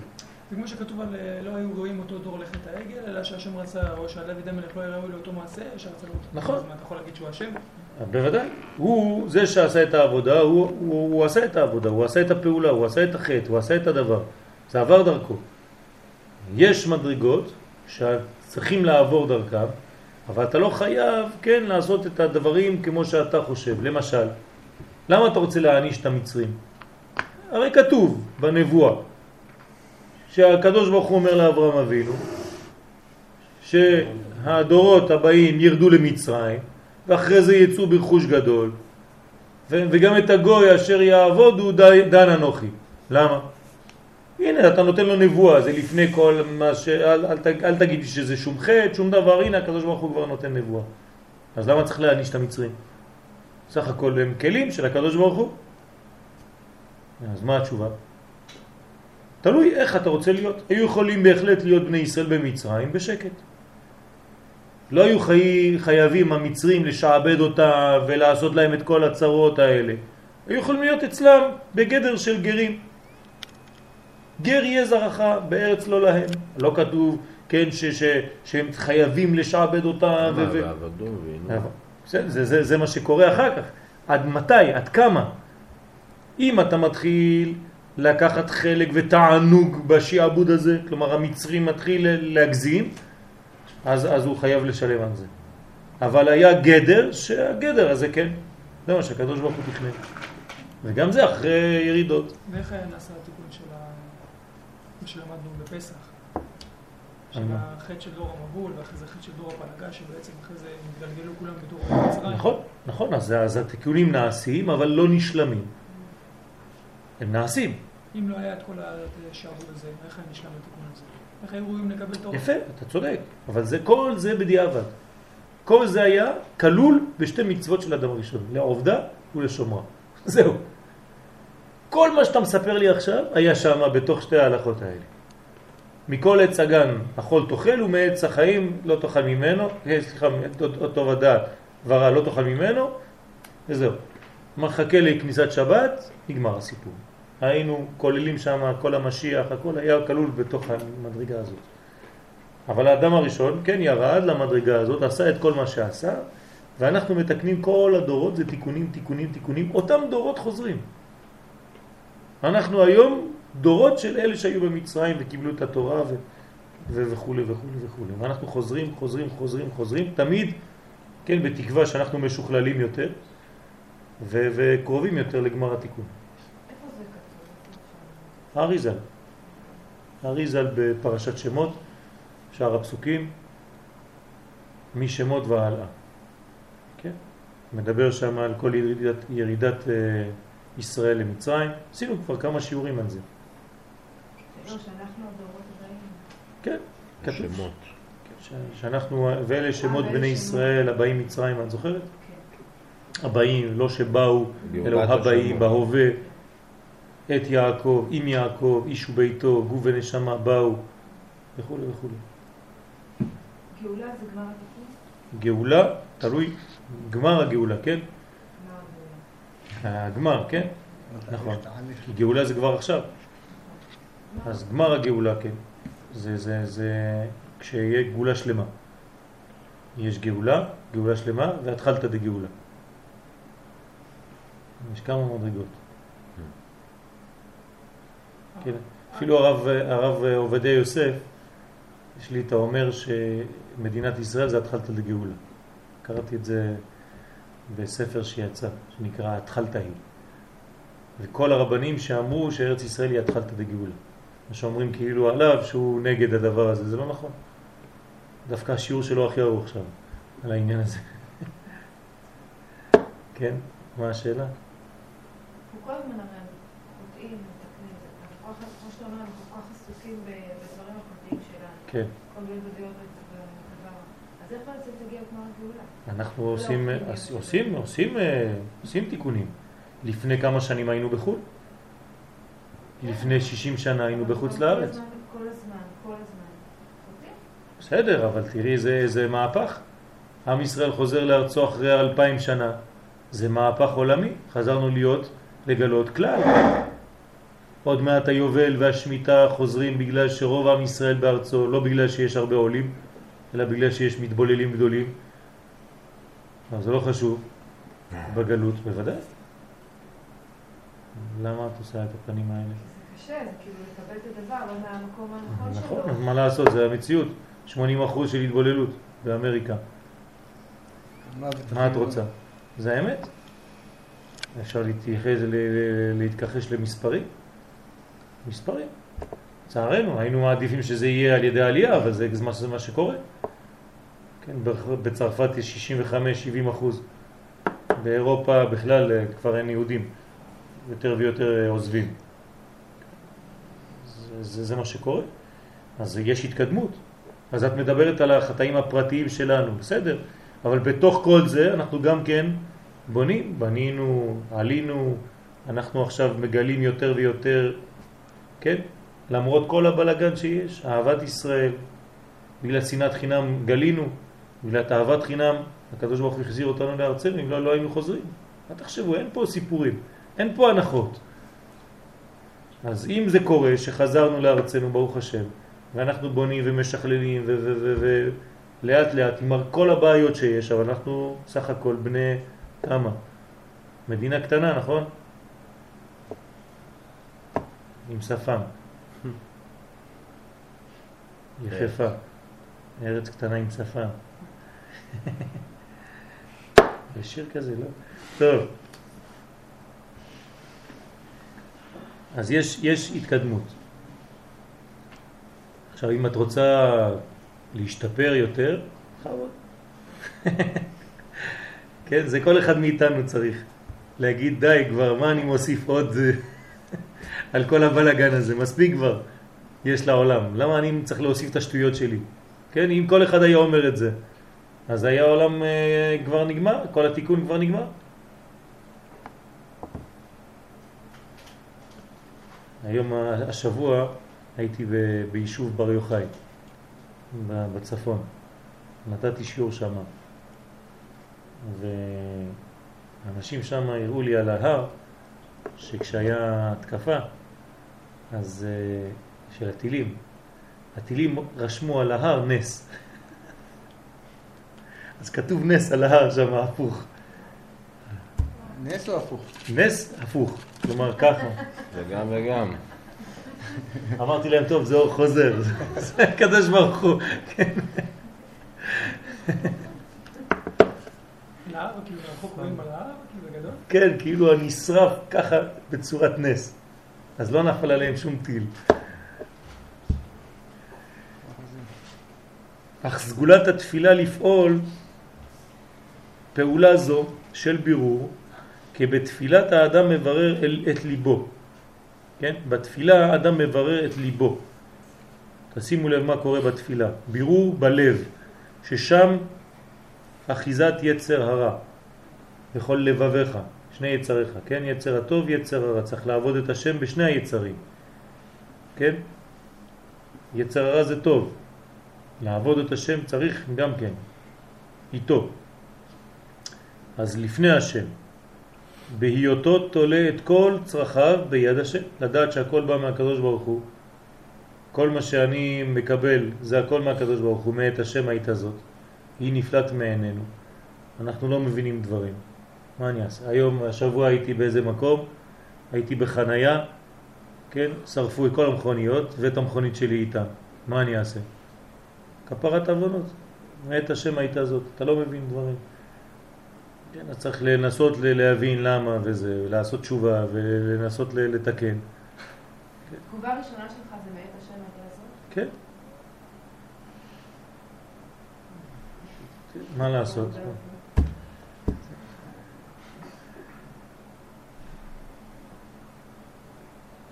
שבזה הוא מנתק את העניינים ההם שנפגמו ונתפרדו ממקורם בחטא אדם הראשון. אבל הנזק לא כל כך גדול בסוף. אז אה, כן, כל העניינים האלה, זה, זה עבודה. זה נקרא בירורים. יש בירורים יותר קשים, ש, שקשה להבין אותם, כן? פגיעה בגוף, חז ושלום. אז גם כן צריך להתפלל לקדוש ברוך הוא, זה לא שאנחנו מלאכים, אנחנו אומרים כן, הכל בסדר, הכל קל. צריך אמונה גדולה. מטבע, כן, ומקרה, וכל שאר סיבות מדומות. מקשר כולם ביד השם. לעומת בירורם זה על ידי האדם חוזר ומאיר בהם מד. כלומר כל מה שאתה עושה ומברר ומעלה, תן, זה נקרא להעלות מן. כל זה מוריד בחזרה מד, שהוא השפע השייך להם בסוד דמות אדם. והמד הזה זה דמות אדם. תשימו לב שבמילה מד יש כבר חלק מהאדם. אדם. חסר רק את האלף, שזה התפארת בעצם, זה כל מה שהעלית אתה, עדים, א', אתה מעל את האלף של עדים, יורד לך עם המד א' של עדים, אדם. כלומר, יש לך בניין שאתה בונה, אתה בונה את דמות אדם מחדש, אתה מגלה אותו. הפאזל קיים, רק הוא בפיזור. אתה חייב לקשר אותו. כן, זה כמו התפזורת הזאת, יש, uh, הכל כתוב, רק אתה צריך למצוא את המילים, נכון? אז הכל קיים כבר, רק תשים את המילים בסדר. מי שרואה את זה אומר, וואי, אני לא מבין כלום. א', ג', ד', ז', אז תחשוב קצת, לאט לאט, זה החיים שלנו בדיוק אותו דבר. הכל כבר נמצא פה, הכל פה, רק תעשה עיגולים, פה זה חמש אותיות, פה זה שבע אותיות, פתאום יוצא לך משפט שלם, אני יואל. זה בעצם ההתבגרות. סיקרט. כן, זאת אומרת שהמד נמצא פה כבר, לא צריך... כן, כן. כשאנחנו אומרים יורד, זה לא שיש איזה מין עלייה וירידה, כן, איפה זה עולה, איפה זה יורד, מה יש מעליות? כן, אז תגור בניו יורק, עכשיו יש אה, סופת רעמים שם, מסכנים, אוריקן, בברוקלין. הכל הלך שם ממש שמרחם. אז זה לא בגלל שאתה בבניין גבוה ש- ש- שאתה קרוב למד.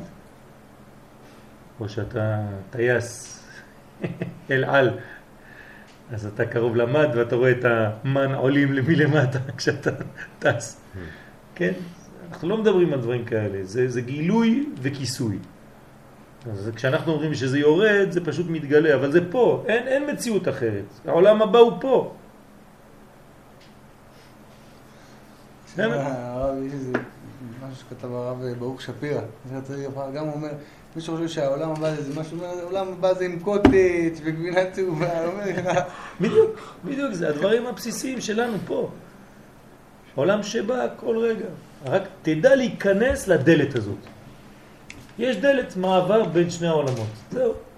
אם אתה יודע לחבר בין העולמות, אתה בעולם הזה, אתה לא ברחת. תגיד לי, אתה פעם ראית מקובל שהוא, שהוא עף? הוא יושב איתך, אוכל איתך, צוחק איתך, מספר בדיחות, כולם אוכלים אותה ארוחה, אתה איתו בשולחן, יושב לידו, נוגע בו, כן? ו- וזהו, הוא פה, הוא במציאות הזאת. אבל כשאתה אוכל כמו טייס, הוא אוכל כמו, כן, מקובל. הוא מכוון, הוא בעולמות אחרים, והוא צוחק איתך, אתה, הוא עונה לך גם כן. אבל הוא בעולם אחר, בתוך העולם הזה, והוא אוכל איתך. אתה גם יכול לאכול עם, עם בעל חי. אז אתם באותה רמה, אני אגיד שניים אוכלים. שני בעלי חיים אוכלים. אז יש מדרגות מדרגות בכל מה שאנחנו עושים בעולם הזה. והכל נראה אותו דבר מבחוץ. בשביל כולם.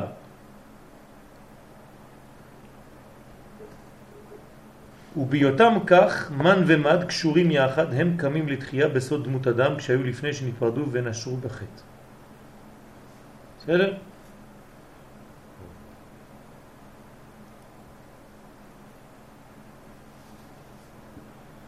קלקול הנשמות, אנחנו שם? קלקול הנשמות בהיותן מתפרדים בחטא מקומת אדם. זה הקלקול. הקלקול זה להיפרד, לצאת מקומת אדם, מהבניין ה- הימין, שמאל ואמצע. בחטא? למה בחטא?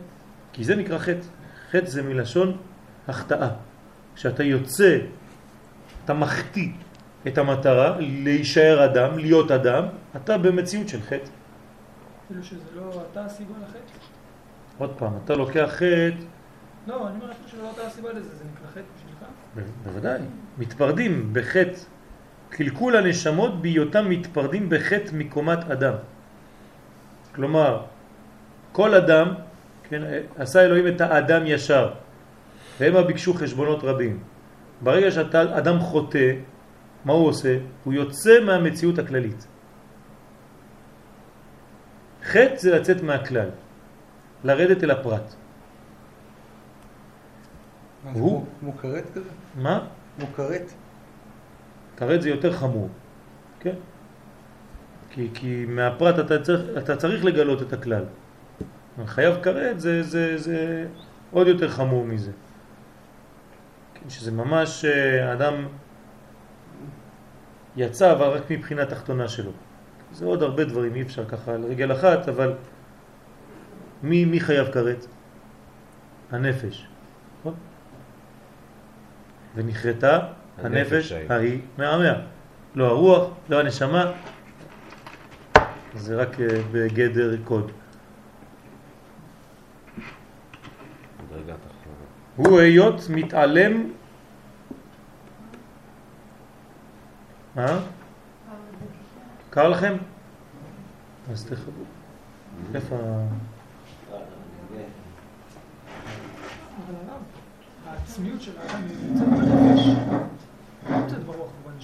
העצמיות של האדם נמצאת בנשמה. הגילוי של העצמיות הזאת נמצאת לא צריך בנפש. אז איך אם אדם מתחייב בכרת, כשהוא יצא, הוא, הוא, הוא עצמו, הוא יהיה בנפש, לא בא, כאילו, יש רוח והנשמה... אז לכן, לכן הנפש חייבת כרת, אבל לרוח יש מנגנון אחר, לנשמה יש מנגנון אחר וכו'. אבל הוא עצמו זה אחד. כן, אבל יש חלקים. מן האחד הזה. מה שאתה אומר זה הקדמה לשמונה פרקים ברמב"ם. לך תראה שמה, נפש האדם אחת היא, אבל היא מתחלקת להרבה מדרגות. למרות שזה אחד, אבל בגילוי זה מתגלה לכמה מקומות. כלומר, מה שאני אומר לך עכשיו זה שבגן עדן לא כל הנשמה הולכת למקום אחד. יש גן עדן לנפש, יש גן עדן אחר לרוח, יש גן עדן אחר לנשמה, יש גן עדן אחר לחיה, ואם זכית גם ליחידה, יש עוד גן עדן אחר. כולם זה אותו אחד? כולם זה אותו אחד. הוא מרגיש את עצמו בתור אחד? נכון. כמו שאתה עכשיו מרגיש באותו אחד, והראש שלך בלימוד, והידיים שלך תולשות לך את הזה של הזקן, שדרך אגב צריך להיזהר, כן? והרגליים שלך באדם, ברצפה, ואתה עושה ככה באצבעות הידיים, ואתה אפילו לא שם לב, נכון? אתה אחד, ואתה עכשיו בארבע, חמש עולמות, נכון? איך? אבל השאלה כשאתה קורא את אחד מהם, מאיפה ה... אז, אז, אז זהו, תלוי. איפה עצמי נשאר? אז יש, אה, תלוי מי, מי, מי יוצא, מי נכנס, מי נשאר. יש הרבה אנשים הולכים לישיבות או לבתי ספר, הם רק יושבים על הכיסא, אבל הם אינם שם, נכון? אתה רואה רק חתיכות בשר, 80 קילו, יושבים על כיסא. הרופא מדבר, כן, זה אותו דבר, כן, זה מורה זה רופא, מדבר שם וההוא שומע קולות או ברקע. הוא בכלל בעולם אחר, הוא משחק עם ה... זה שלו עם ה... כן. אני במזרח ליבי במערב. נכון. תלוי איפה אתה נמצא.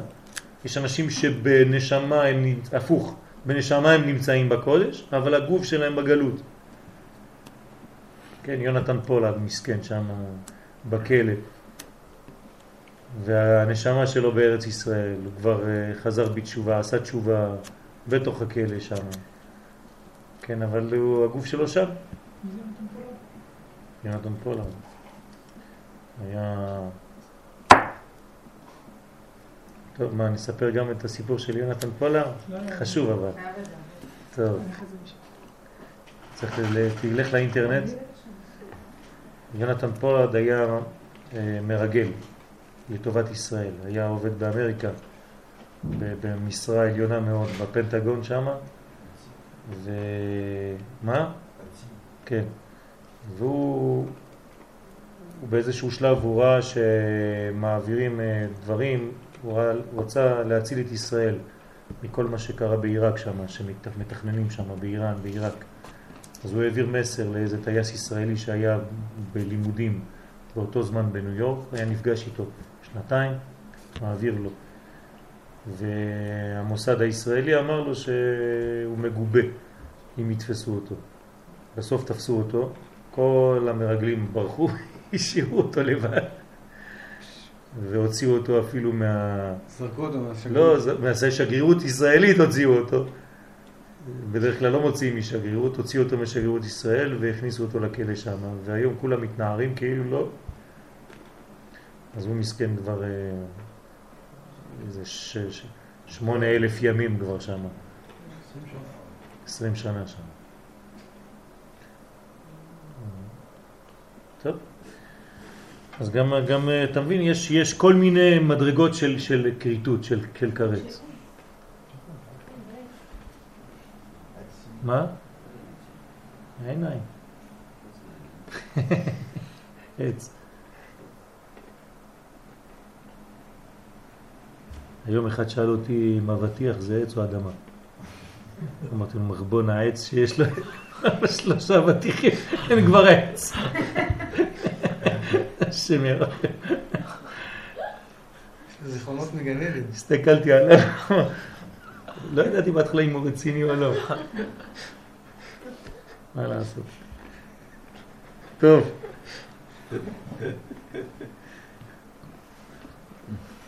עולם הפוך ראיתי. אז יש קלקול בנשמות בהיותם מתפרדים בחטא מקומת אדם. הוא היות מתעלם שורשם הקדוש המקיים אותם מסתרא דקדושה. כן? כלומר, התעלמות מהכוח האלוהי שמחיה אותך. הוא מתלבש בקליפות.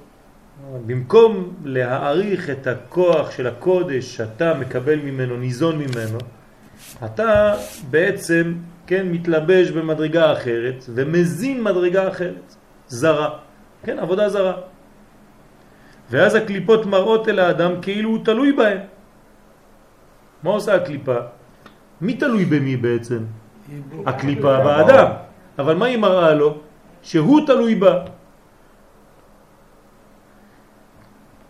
האמת שאם האדם חכם, הוא אומר, מה אני נותן לה לאכול השטויות האלה, לכל הזבל הזה בחיים שלי? כל היום אני נותן אוכל לכל מיני שטויות שהם זרים לי. ואני חושב שאני לא יכול בלעדיהם. זה ההפך. הם לא יכולים בלעדיי. אז מראים לו כאילו הוא תלוי בהם, ובסיבותיהם הכוזבות, כן, הכל שקר כמובן. והוא סוד מה שכתוב, אשר עשה אלוהים את האדם ישר, והמה ביקשו חשבונות רבים.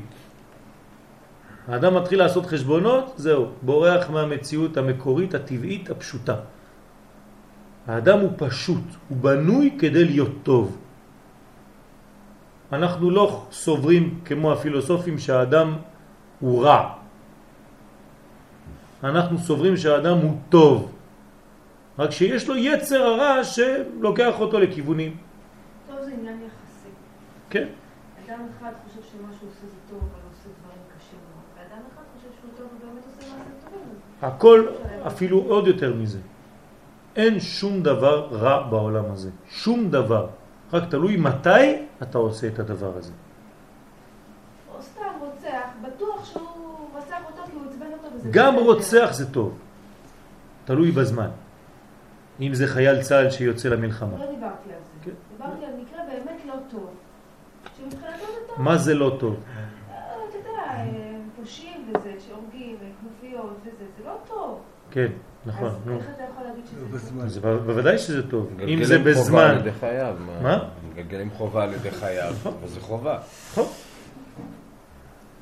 אדם צריך לשלם על מה שהוא עשה, על האקט שהוא עשה. נקרא לו בן אדם טוב, שעושה מעשים טובים. השורש שלו הוא טוב, בוודאי. עובדה שהקדוש ברוך הוא מחיה אותו עוד היום. מה, הקדוש ברוך הוא לא יותר חזק ממני? היה יכול להרוג אותו, נכון? תוך שנייה, לחסל אותו מהמציאות. אבל כנראה שיש משהו שעתיד לצאת ממנו, או הוא עצמו. כן, כמה דברים מרגליות טובות יצאו מלוט. אם היה צריך לחסל את לוט מיד, מסכן, לוט הוא מסך, גם השם שלו כבר מסך. צריך לסגור אותו מיד, ונגמר הסיפור. הקדוש ברוך הוא לא עתידות מרגליות טובות לצאת ממנו. כן. רות, סבתא של דוד המלך, מלך המשיח, מאותו לוט, מאותו חושך. אז אנחנו לא יכולים להגדיר טוב ורע ככה בצורה מאוד פשוטה. כן? אבל כל דבר הוא טוב ומותר לעשות אותו, הכל. אין דבר בעולם שאסור לעשות אותו. אין דבר כזה. הכל מותר לעשות, רק לפי זמנים. תלוי איפה אתה נמצא, באיזה זמן אתה נמצא, הכל מותר. בהידור אפילו. מה שאת רוצה, לאכול חזיר, לאכול, הכל מותר. רק בזמנים מסוימים, כן? ובהלכות מסוימות. גם עץ הדעת טוב ורע מותר לאכול.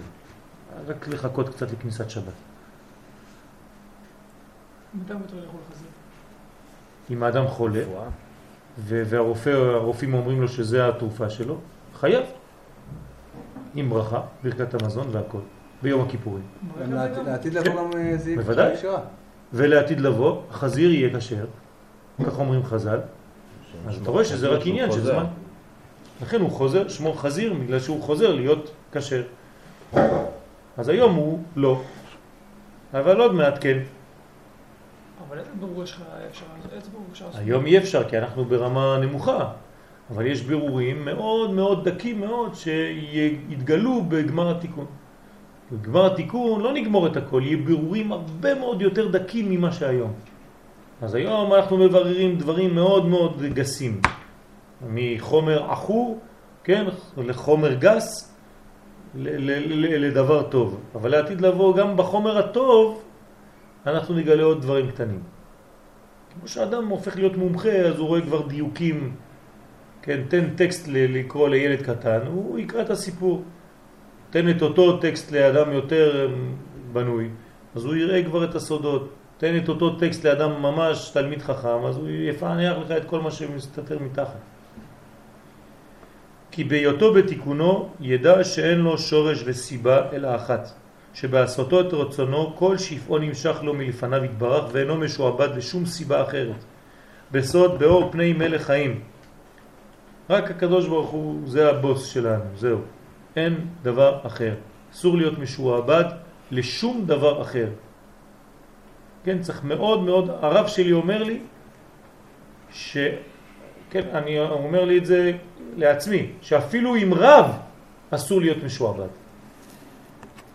צריך להיזהר לשמור על הבחירה החופשית שלו. אל תהיה עם הרב שלך כאילו זהו, זה, זה הקדוש ברוך הוא, לא. תמיד שיהיה לך שכל בורר. אבל כאשר חטא האדם מיד נתכסה, נתכסה שורשו ונתלבש בסיבות הרבה אשר אין דרך לאדם להשתחרר משעיבודם זולת על ידי המוות. כלומר, ברגע שהאדם נכנס לכל התסבוכת הזאת והתחיל לחשוב, כן, עם המחשבות שלו, עשה לה חשבונות, הוא כבר לא יכול להשתח... להשתחרר מזה, אז הוא חייב לעבור דרך המיטה. אז פה הופכת להיות המיטה עזרה, חלק מהבירור. למרות שזה קשה לנו להבין, פה אומר הרב שזה חלק מהבירור כשאדם נמצא במצב שהוא כבר לא יכול יותר, הוא בתסבוכת כזאת שקשה לו לצאת, אז המיטה מבררת את הכל. אלא שהצדיקים שמקיימים בעצמם מוות, כן, עד שלא תמות, על ידי שמבררים האמת בחוכמתם ואינם מאמינים לתרמית הסטרא אחרא, בהגיע את מיתתם, מיתתם קלה, כמשחל. מה זה אומר? שערה בשם. כן. שהצדיק הוא בעצם יודע לא להיכנס למלכודת הזאת של השקר בעולם הזה. ולכן הוא בעצם תמיד, הראש שלו ברור, הכיוון שלו ברור, יש לו כיוון בחיים. מה קורה לאדם כזה? ברגע שהוא מגיע לשלב שהוא צריך למות, המיטה שלו היא מאוד קלה. למה?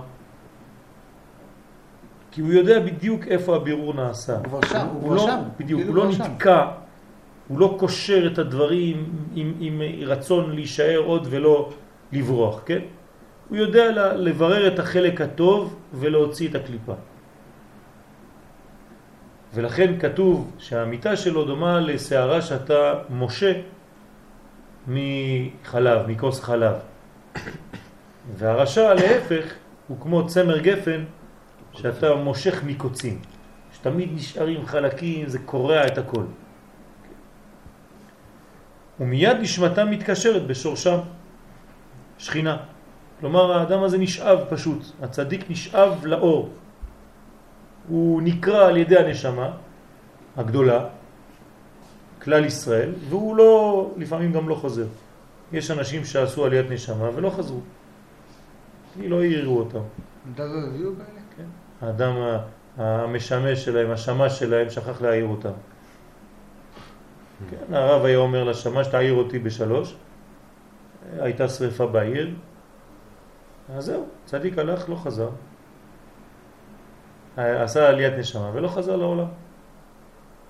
הצדיקים עושים עליות נשמה. איך אה, רבי חיים בן עטר, האור חיים הקדוש, זכר צדיק וקדוש לברכה, פגש את הבעל שם טוב.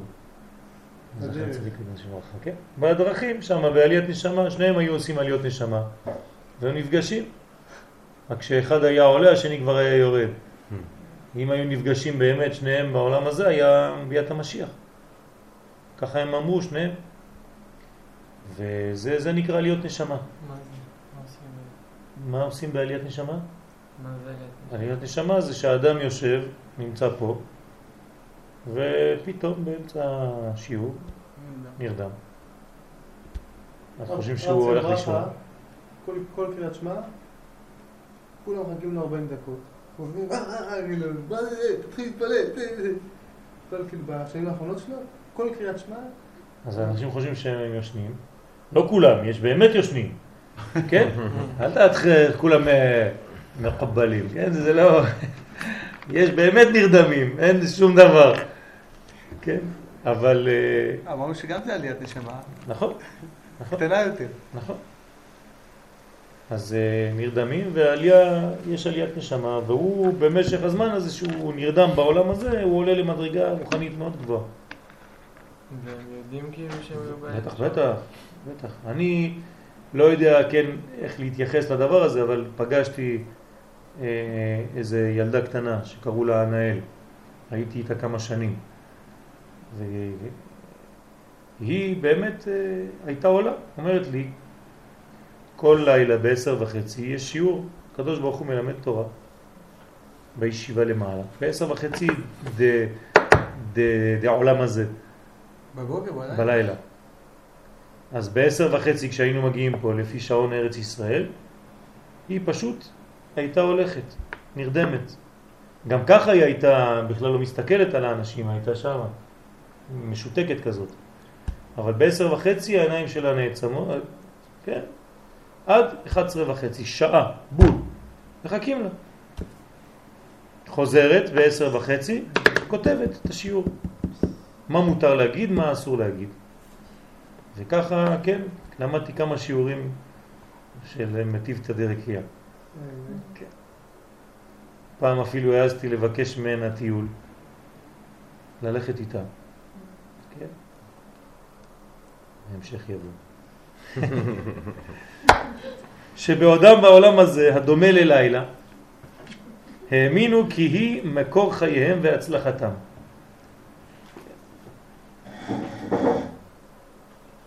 זאת אומרת שהצדיקים, אפילו בעולם הזה שדומה ללילה, הם יודעים איפה החיים האמיתיים, הם לא מתבלבלים. בעצם נשאר להם הזיכרון. אתם זוכרים את השיעור על הזיכרון? נשאר להם הזיכרון.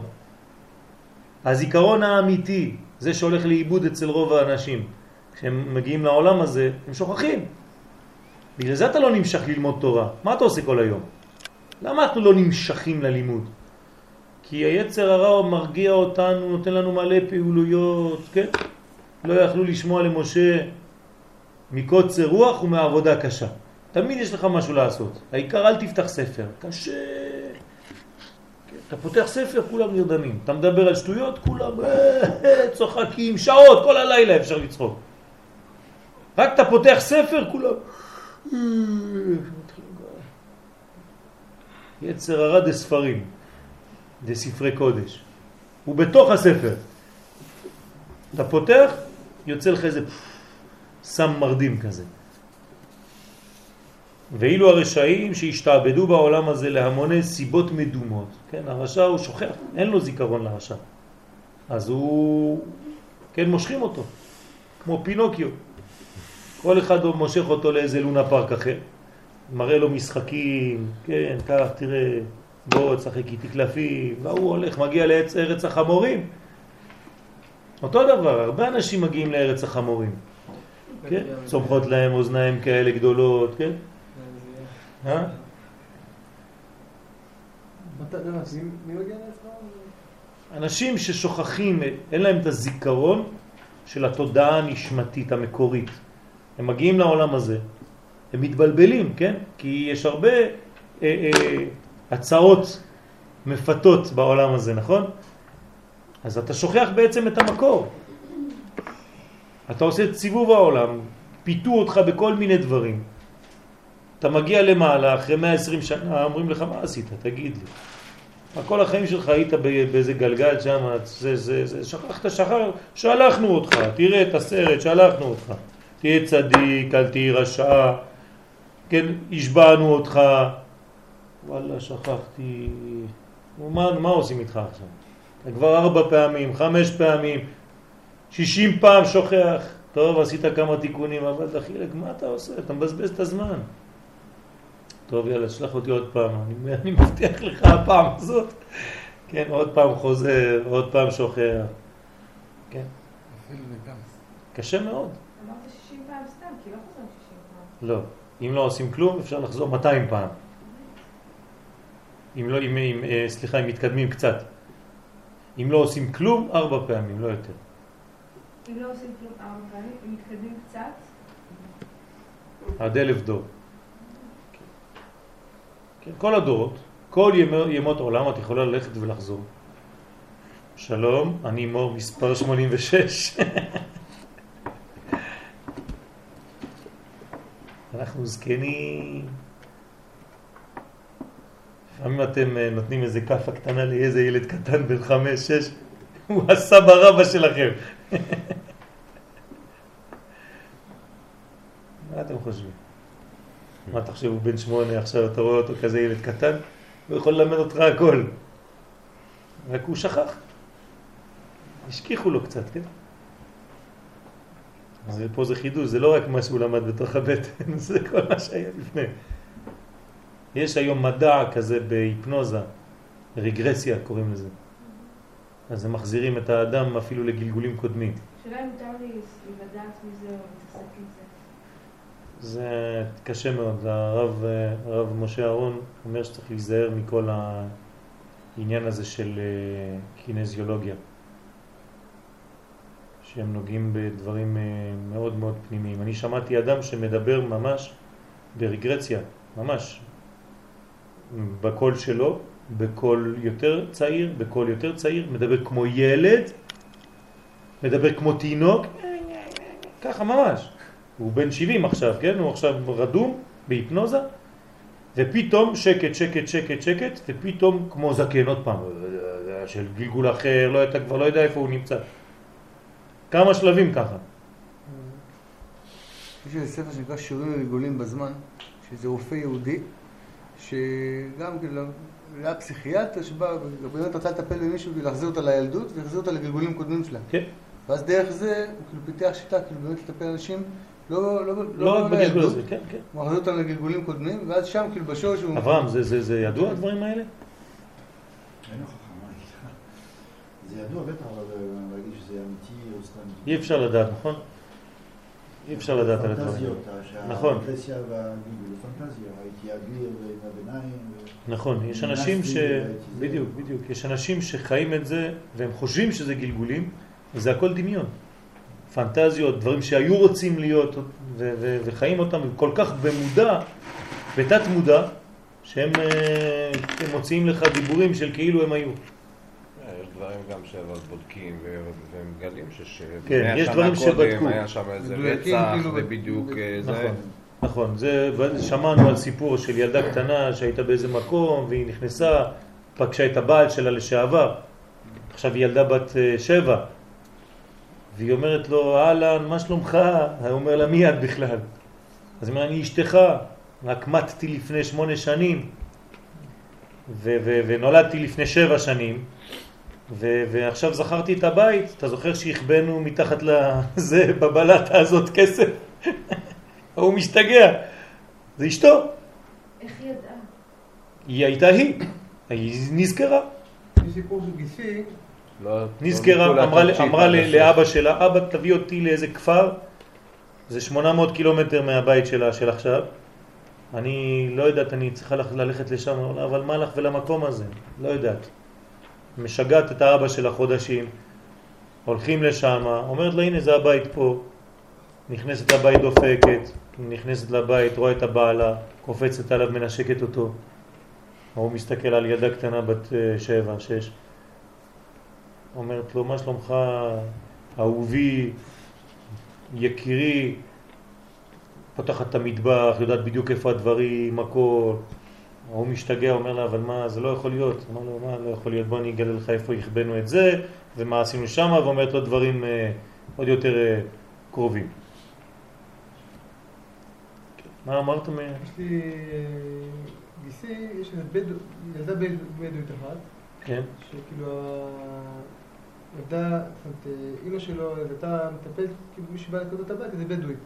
והבת, היא אמרה לו, אתה היית, היית רופא בגלגול שעבר, טיפלת בי, והיא אומרת לו, כל- היא יודעת עליו כאילו הכל. היא כאילו לא מרגיש טוב, אז היא אומרת כאילו לאימא, ואז האימא מתקשרת כאילו לזה, יודעת עליו כאילו בפרטי פרטים, דברים כאילו לא יאומן בכלל. אומרת לו, וגם היא מרגישה בכל רגע נתון מה, מה הוא מרגיש, מה הוא לא מרגיש. זה לך בדואי. כן, הנה, מי, מי, מי ריפא את רבי משה? בדואי. ברוך השם. הוציא לו בלי עין הרע, כן, ברוך השם. טונות של, אה, של עודפי זה. כן. יש הרבה דברים שאנחנו לא מבינים אותם. מרגישה. שמה? מרגישה בתשבע. טוב. לכי לישון עוד מעט. אחרי השיעור יהיה לך חלום. תביני קצת יותר דברים. מה? רבי משה זה רבי משה אהרון? כן, אה. שליטה. זכותו תגן עלינו, אמן. שייבדל לחיים ארוכים ויהיה בריא ושלם, אמן כן יהי רצון. הוא חולה? הוא לא חולה, אבל הוא זקן, וברוך השם, הקדוש ברוך הוא יאריך לו ימים ונזכה ביחד לראות את הגאולה, את גמר הגאולה. והנה התפילה היא פעולה, קיבלתם מכתב השבוע, לא? דוד שלך קיבל מכתב, לא? כן. והנה התפילה היא פעולה אחת גדולה שניתנה לישראל לתיקון הניצוצות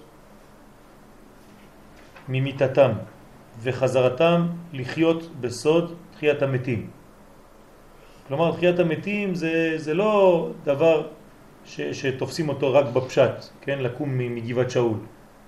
תחיית המתים זה מושגים גדולים מאוד, כל דבר שהוא בגדר מת והוא קם לתחייה.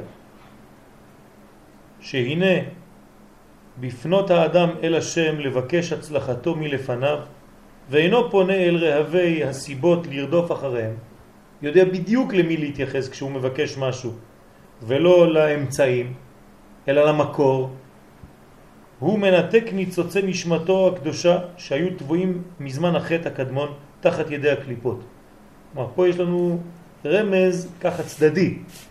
תיזהר לא יותר מדי לבקש ולהתייחס לאמצעים של הדברים.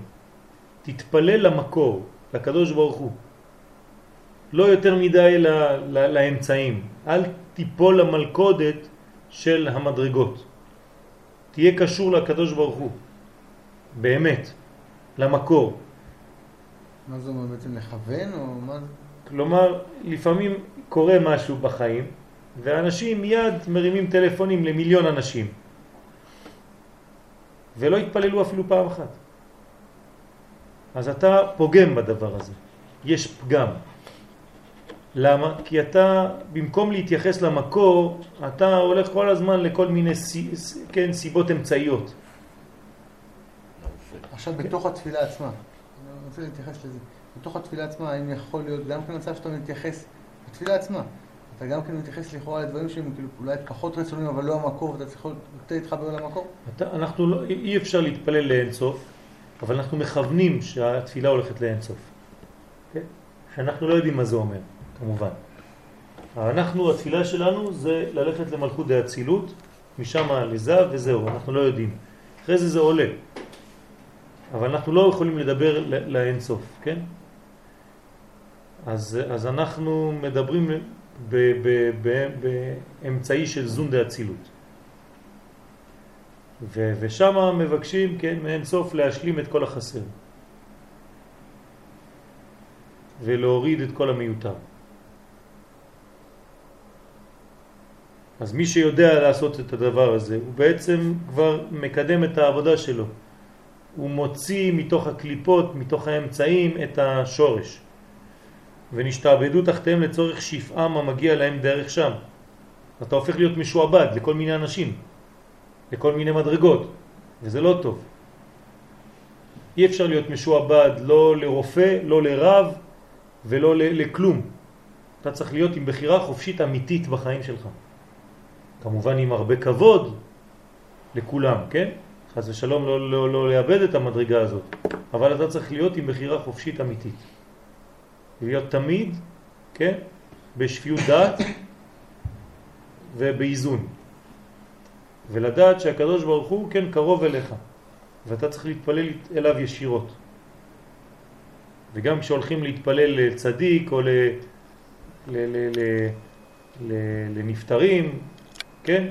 חז ושלום לא להתפלל ישירות אל הנפטר, אסור. בזכות. זה לא תדרוש של המתים. אלא בזכות אותו צדיק אנחנו מבקשים מהקדוש ברוך הוא. אלוהי אברהם, אלוהי יצחק ואלוהי יעקב. כן, בזכות הצדיק כך וכך, כן, אתה יכול לשמוע אליו שיתפלל בעבורך, לא? כתוב ב- ב- להלכה שישראל, אף על פי שהם עושים את זה, הנח להם. כי הם, לא הם יודעים שהם לא מתכוונים שהצדיק יעשה את זה, הם יודעים שזה הקדוש ברוך הוא. זה, זה הולך בכיוון למה שאתה אומר. אבל מי שקצת יודע יותר, עדיף לא לעשות ככה. כן? עדיף לדבר ישירות עם הקדוש ברוך הוא, שבזכות אותו צדיק, שהצדיק יהיה, כן, מליץ טוב. אז מה העניין לעלות עליו לקבר? זה יכול גם מפה להגיד. נכון? נכון, יש אנשים שלא עולים מהקבר, לעלות לקבר זה רק בהילולה, זה לא סתם כל הזמן, אין עניין לעלות לקבר סתם? ההפך, לא זה- נוסעים לאומה. זה, זה רק אה, מפריע למת. לא לאומה. אז אה, יש הרבה הרבה עניינים, כן, שגם לאנשים קרובים, כן, שנפטרו, שצריך ללכת רק בזמנים ש, שהנשמה שלהם נמצאת, יורדת, פוקדת את הקבר. וזה בזמנים ידועים של אה, ראשי חודשים וימי הולדת, כלומר ימי פטירה. ו... אז מה זה שעולים לאומן כל פעם בראש השנה? זה לא לא זה בגלל שהם קראו אצל רבי נחמן שכתוב שכל העניין שלו זה ראש השנה ושמי שיבוא לקבר בראש השנה אז הוא ימלא לו כל משאלותיו וכו' וכו' וכו'. אבל יש דיוק שם בטקסט, כן, יש לי שיעור על הדבר הזה, שבסופו של דבר זה לא כל כך פשוט הסיפור הזה ללכת בכלל. אבל אם האדם מתחזק מזה ו... אתה רואה שהוא ממש חזר והוא בן אדם מתחדש וכו' וכו', אז אה, אי אפשר למנוע. למה לא מעבירים. מה? למה לא מעבירים את הקבר? מנסים להעביר את הקבר לפה, אבל יש מאפיה שמה שמבקשת מיליוני דולרים כדי להעביר את הקבר לארץ ישראל. אז יש משא ומתן אפילו עם מדינת ישראל להעביר את הקבר. והם לא רוצים להעביר את הקבר כי יש להם פרנסה שמה בטונות. גם ברסלב לא רוצה. כן. אה, גם ברסלב לא רוצים. לא? חברות נסיעות. כן, עשו מזה... יהודים מתפרנסים מזה שהוא גר שם. אני לא יודע, לא רוצה חד ושלום לפסול או לקבוע משהו, אני לא פוסק הלכה, אבל אה, יש, אה, יש שיעורים, שיעורים רציניים. זה שאני לומדת אותו. ציון ברכה אמר שהיו שואלים אותו לנסוע לאומן, אמר, רבי נחמן פה לא צריך לנסוע לאומן. כן, הנכד שלו לא הקשיב לו, הרב אליו, נסע, ואז אמר לשמש, אמר, רבי נחמן החזיר לי אותו כמו תגדור, ככה שמח לו. אה, כן, זאת אומרת, יש, הפעולה נעשית. כן, יכול להיות שאין צורך, לא יודע, כאילו... כן, זה מה שאני אומר, אני לא, לא, לא רוצה ל... הלימוד, אתה יושב ואתה לומד אותו, אני חושבת שזה גם כן מקרב אותך. בוודאי שזה מקרב, אבל יש מדרגות. כן, יש מדרגות. אם, אז למה הולכים להילולה של, של רבי שמעון בר יוחאי למירון? כן, יש ביום ההילולה, יש משהו, קורה משהו. כן, כתוב ש, ש, שרבותינו, כן, רבי, רבי האור החיים הקדוש הלך על ארבע, על ארבע, זחל, כדי להגיע למירון, בכוונה. זחל קילומטרים. כלומר, כשהוא הגיע למירון, התחיל ללכת על ארבע כדי להגיע לרבי שמעון בר יוחאי. איזה כבוד. זה לא בימינו עם הכביש באוטוסטרדה. אבל יש אומרים שזה לא יום פטירה שלו בכלל. הרבה, הרבה אומרים. אז בכל דבר תמצא הכל. גם יגידו לך בסוף שזה בכלל לא הקבר שלו, לא הציון שלו, ועל על כולם אמרו אותו דבר, על כולם. כן, אבל יש לנו כמה מקורות ש, שכן אומרים שזה הקבר האמיתי ו, וכו'. כן, בכל, בכל דבר זה אותו, אותו סיפור. מה, לגבי ראש השנה זה עכשיו, מה, לא לנסוע? למה? אתה תכננת לנסוע, זה מה שאני חושב, אני מבין. כל שנה חושב ואני בסוף לא נוסע, אבל אני לא יודע. כי יש פה משהו... בחירה חופשית, יש לך, אתה לא, אי אפשר לדעת. אם אתה רוצה אני אעביר לך שיעור על הדבר הזה, תקרא אותו. אני לא, אין כבר, אין, אתה מבין, אין כבר תחומים בדבר הזה. כל הסגנונות, כל הסוגים הולכים. הרב, הרב, אה, הרב מוטי אלון הלך. נכון, עכשיו ראיתי אותו. נו, הרב מוטי אלון זה, זה הרב של הכיפות הסרוגות. אז הוא, הוא הלך לשם, ברסלבים כמובן הולכים, אה, החרדים למיניהם הולכים, אין כבר אה, הבדל, אפילו חבדניקים הולכים. מה אני, אני אבוא, אני אגיד לה, אל תלך, תלך. לא. אני חושב, לדעתי, כן, שיש יש בעיות אחרות. שאתה עוזב את המשפחה ואת האישה בראש השנה כדי ללכת, זה דבר אחר, אבל אם יש הסכם של האישה, יש הרבה הרבה דברים פה, זה, זה עניין מאוד מסובך. אבל אם אני רווק, אני אין לי עניין של משפחה. אני יש לי רק עניין של האם הקדוש ברוך הוא רוצה שאני אעשה ראש השנה בחוץ לארץ. זה מה שאני רוצה לדעת. זה רצון השם. אחד אומר לי, זה התיקון שלך, והיום בדור אין לך תיקון, אתה לא עולה לציון של רבי נחמן בראש השנה. והשני אומר לך, זה רק ברסלב אמר לך את זה. רבנים של ברסלב, כן, אני. יודע, ברסלב יגיד לך את זה, מה? הוא בטח הוא עובד בשביל הבית כנסת אני כבר שלו. כרטיס, אבל אני אגיד לכם, אני אהיה- כאילו הגון. קראתי לפני יומיים איזה מכתב של רבי ישראל קרדונר. כן, הוא כאילו היה הרב המובהק של רבי ישראל אודסר. בעוד עשר? והוא מספר, יש שם מכתב, הוא אומר ששנה אחת הוא לא נסע, הוא כותב למישהו מכתב, אומר לו, השנה לא נסעתי, ובגלל כל מיני אילוצים וכל מיני דברים, והוא אומר, אבל, אבל, אה, אבל משום שנשמתו של, אה, של רבי שמעון בר יוחאי והנשמה של, אה, של רבי נחמן, יש בהם קשר הדוק מאוד וזה, אז התקשרתי, אז התקשרתי דרך... רבי שמעון בר יוחאי. דרך רבי שמעון בר יוחאי. אבל, אבל מה שרבי נחמן הבטיח, הוא הבטיח, זה לא... אתה צריך לשמוע את השיעור שלך. לא, לא, כי, כי גם ההבטחה הזאת היא לא הבטחה פשוטה, זה, לא- זה לא כתוב בכלל כמו שחושבים. שייך את זה לתלמידים ששם, לא מפה. כן, בדיוק, זה, זה, זה לא פשוט בכלל. אבל צריך, יש דיוקים בדבריו, צריך לדייק, אם באמת רוצים ל, ל, ללכת לפי דבריו. עכשיו- איך איך לא מקובל לו מנתיבות, שהוא קשור לרב מרדכי אליהו. איזה? הרנטגן? לא, לא הרנטגן. אחד מקובל מנתיבות, כל שנה יודע. אה, זה שקוראים לו כמו... לא, לא נגיד. לא, לא. יש לו מכתב, דרך אגב, הוא קיבל מכתב גם, שבוע. אה, איך קוראים לו? איפרגן? לא איפרגן, לא, זה. שהלכנו אליו בירושלים, שיש לו אותו שם. כן, יש אחד שהוא היה בית דין בירושלים. כן, יותר ש... כן, אה, שם מרו- מרוקאי. משהו. כן, אברג'ל. אברג'ל. בדיוק, הרב כל- הוא נוסע. כן, כן, אני יודע, אני יודע, אני לא, אני אני לא... רוצה להגיד הכוונה דברים לא פשוטים, כאילו. בטח, אני, אני, אני לא אומר שזה... זה, דרך אגב, יש, יש אחד מהרבנים הגדולים שאמר, שמעתי אותו, כן? אתם מעליבים את, הרבנים, את כל הנשמות של הצדיקים של ארץ ישראל.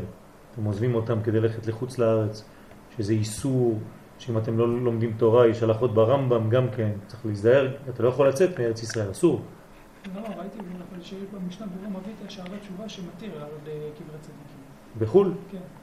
זה לא כל כך פשוט. זה לא כל כך פשוט. ראיתי, יש את התשובה של הרב קוק, שהוא כותב, אומר, אה, כאילו, אמנם הוא אומר את זה, הוא לא- הוא לא יכול, הוא לא אוסר את זה בפועל, אבל הוא כותב, כאילו, אתה מזמזכים, כאילו, קברי אבות, כאילו, כן, בשם כן, של זהו. בעצמה, ואתם... כדי לצאת לזה, זה זלזול בקברי אבות, ב- ב- בצדיקים של ארץ ישראל. יש פה, כמו שאומרים, לשתות ולאכול בצרפתית. אי אפשר אה, זה. מה ש... כל אחד יש לו את הבחירה שלו, יחליט בסופו של דבר מה הוא יעשה. אני, מה שאני יכול לעשות זה רק להראות לכם, לנסות להוציא לכם את השיעור הזה, לקרוא אותו, תקראו אותו, תתרשמו ותבדקו, זה, זה שיעור הלכתי. כן? ש, שלוקח את הסעיפים של רבי נחמן ומנסה לפתח אותם ובודק את הדברים. ואחרי זה כל אחד יחליט לעצמו. אני שאלתי את הרבנים, שמעתי את אחד הרבנים של מכון מאיר, הרב רן תמיר, נתן שיעור על העניין הזה, כן, מהרמב"ן, כן. מהגעת של הרמב"ן, כן, והוא אומר שם דברים מפחידים.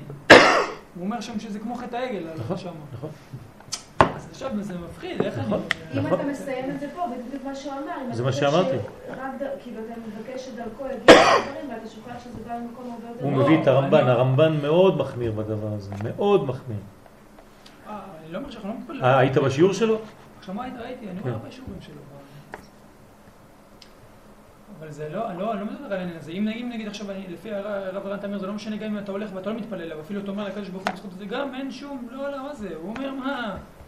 דברים חמורים. כן, כן, כן. כי הוא בשיטה ש- שאומרת שאין אמצעים.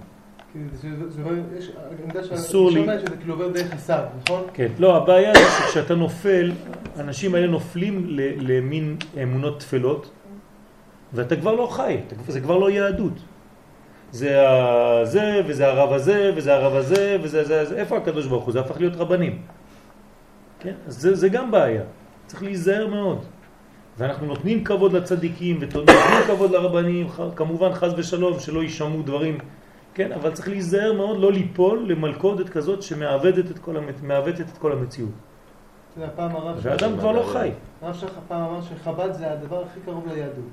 אז הרב גינזבורג ענה לו ואמר לו, ממה שאני מכיר, באמת זה הכי הכי קרוב. אה, אנחנו, מה, אנחנו מבינים מה הצדיקים פועלים, אז זה... היום אומרים את זה על ברסלר. אה? היום אומרים את זה על ברסלר. כל אחד יגיד על, על כול, כל אחד יגיד את זה על עצמו, וכל אחד אומר שהרב שלו הוא המשיח, וכל אחד...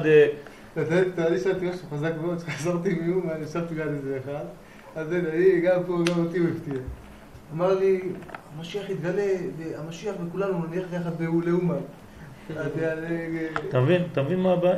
בסדר, עכשיו, אם אתה רוצה, יש לי אפשרות לנסוע בלי כרטיס ובלי כלום. לא. יש לי חבר, אתה נותן לו את היד, מכניס אותך לאומן וחוזר מאומן. אני לא צוחק. יש אחד כזה שאומר שהוא מכניס את האנשים לאומן בלי כרטיס טיסה, בלי כלום. והם נכנסים והתלמידים אומרים שכן, הם היו בחוויה הזאת. כמו שהם היו עליית נשמה, הוא עושה את זה לרוחב. הוא עושה את זה לרוחב. אתה רוצה? מה אני אעשה? מסכן. מה, אתה צוחק או? לא, אני לא צוחק. אני לא צוחק. זה אותו אחד ששאל אותך לגבי הברכה של האבטיחים. לא, זה לא, זה לא אותו אחד. תפנו אצל יריב, יריב ידריך אתכם. מה הוא עושה צחוק? לא, לא צחוק, הוא רציני. הוא אומר שהוא מכניס את את התלמידים. אני לא צוחק על זה, באמת. אבל מה, לאן הוא מכניס אותם? מכניס אותם בעולם רוחני של אומן, הם חיים באומן, הולכים לאומן וחוזרים. ואחר כך אלה שהיו באומן, יפגשו אותך אחרי חצי שנה ויגידו לך, וואלה, ראיתי ראיתי אותך. באומן." דמיון כן? זה מין דמיון מודרך, כל כך אמיתי שאתה באומן. מה, אני זוכר דמיונות, אני יש לי מספיק. אני רוצה לדעת. טוב, מה אני אגיד לך? אתה רואה, יש הכל בעולם הזה. הכל. אני רק אני מתקדם, כמה שאני מתקדם יותר אני אומר הלוואי ואני אהיה מקובל רק על ידי אשתי כבר. תאמין לי. אני ירדתי מהרבה הרבה דברים. מהרבה דברים ירדתי. מהרבה דמיונות, מהרבה בבות וכל מיני בלגנים. כן? צריך לחזור קצת למציאות. של הרבה הרבה דברים, אה, אתה, אתה מתחרפן ואתה, אתה, זה כבר לא יהדות, זה כבר הופך להיות, אתה לא יודע מה. זה, זה מין, מין מטבוחה של כל מיני דברים ו, ו, וחמסות ו, וכל מיני עגילים וכל מיני דברים וכל מיני, כן, כל אחד... אה, הרב צלמח אמר באמת לרבי חיים, מישהו בישיבה שלנו, אמר לו, כשהרב מרדכי שרן היה בחיים, אמר, לא הלכתי לשום מקום, לא לרשב"י ולא לשום מקום. לא הלכתי. רק לרב, וכאילו, בזה, לא, שום מקום לא הלכתי. יש אה, כמה שאתה, כמה שהגדולים, אני, אני ברוך השם זוכה לדבר עם, עם אנשים אה, די אה, רציניים, כן? וכמה שאני רואה שאתה עולה בגובה, כמה שהם פחות בכל השטויות האלה. כן? לא שאני קורא לזה שטויות, כי אני לא יודע בדיוק מה, מה הולך, אבל כמה שהם יותר, אה, כן, חוזרים למקור.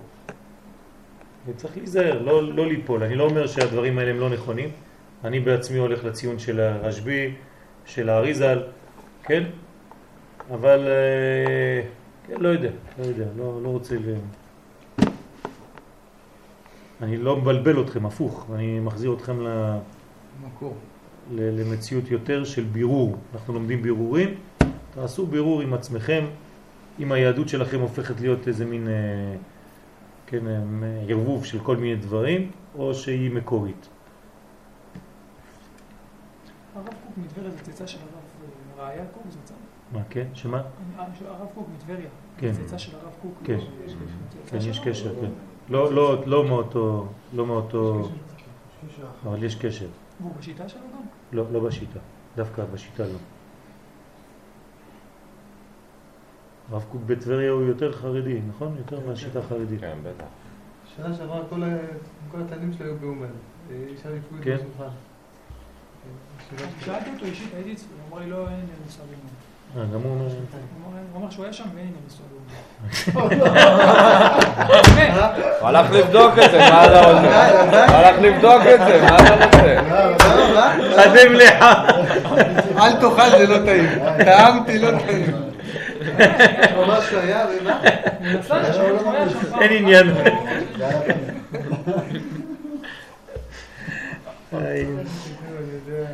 אז- לא, כל שנה זה חוזר, דרך אגב זה חוזר? יותר ויותר. כל שנה? כל השנה זה הדבר הזה עוד יותר אה, מתנפח. לא, תשמע, הרבה רבנים נסעו לשם. כן. תשמע, אתה מסכים ש- אתה מסכים עם זה ש- שרבי נחמן... גם אריה דרעי נסע. כן, אריה דרעי נוסע הרבה לשם. אתה מסכים, רבי נחמן אמר שהוא כאילו, הוא כאילו הצדיק עד המשיח. הוא אמר את זה על שהוא עצמו. המשפיע. כן. הוא משפיע עד המשיח, העד שלו... אני פלא. גדול, אני- הוא אמר כאילו, כן. דברים כאילו... חידוש כמוני לא היה.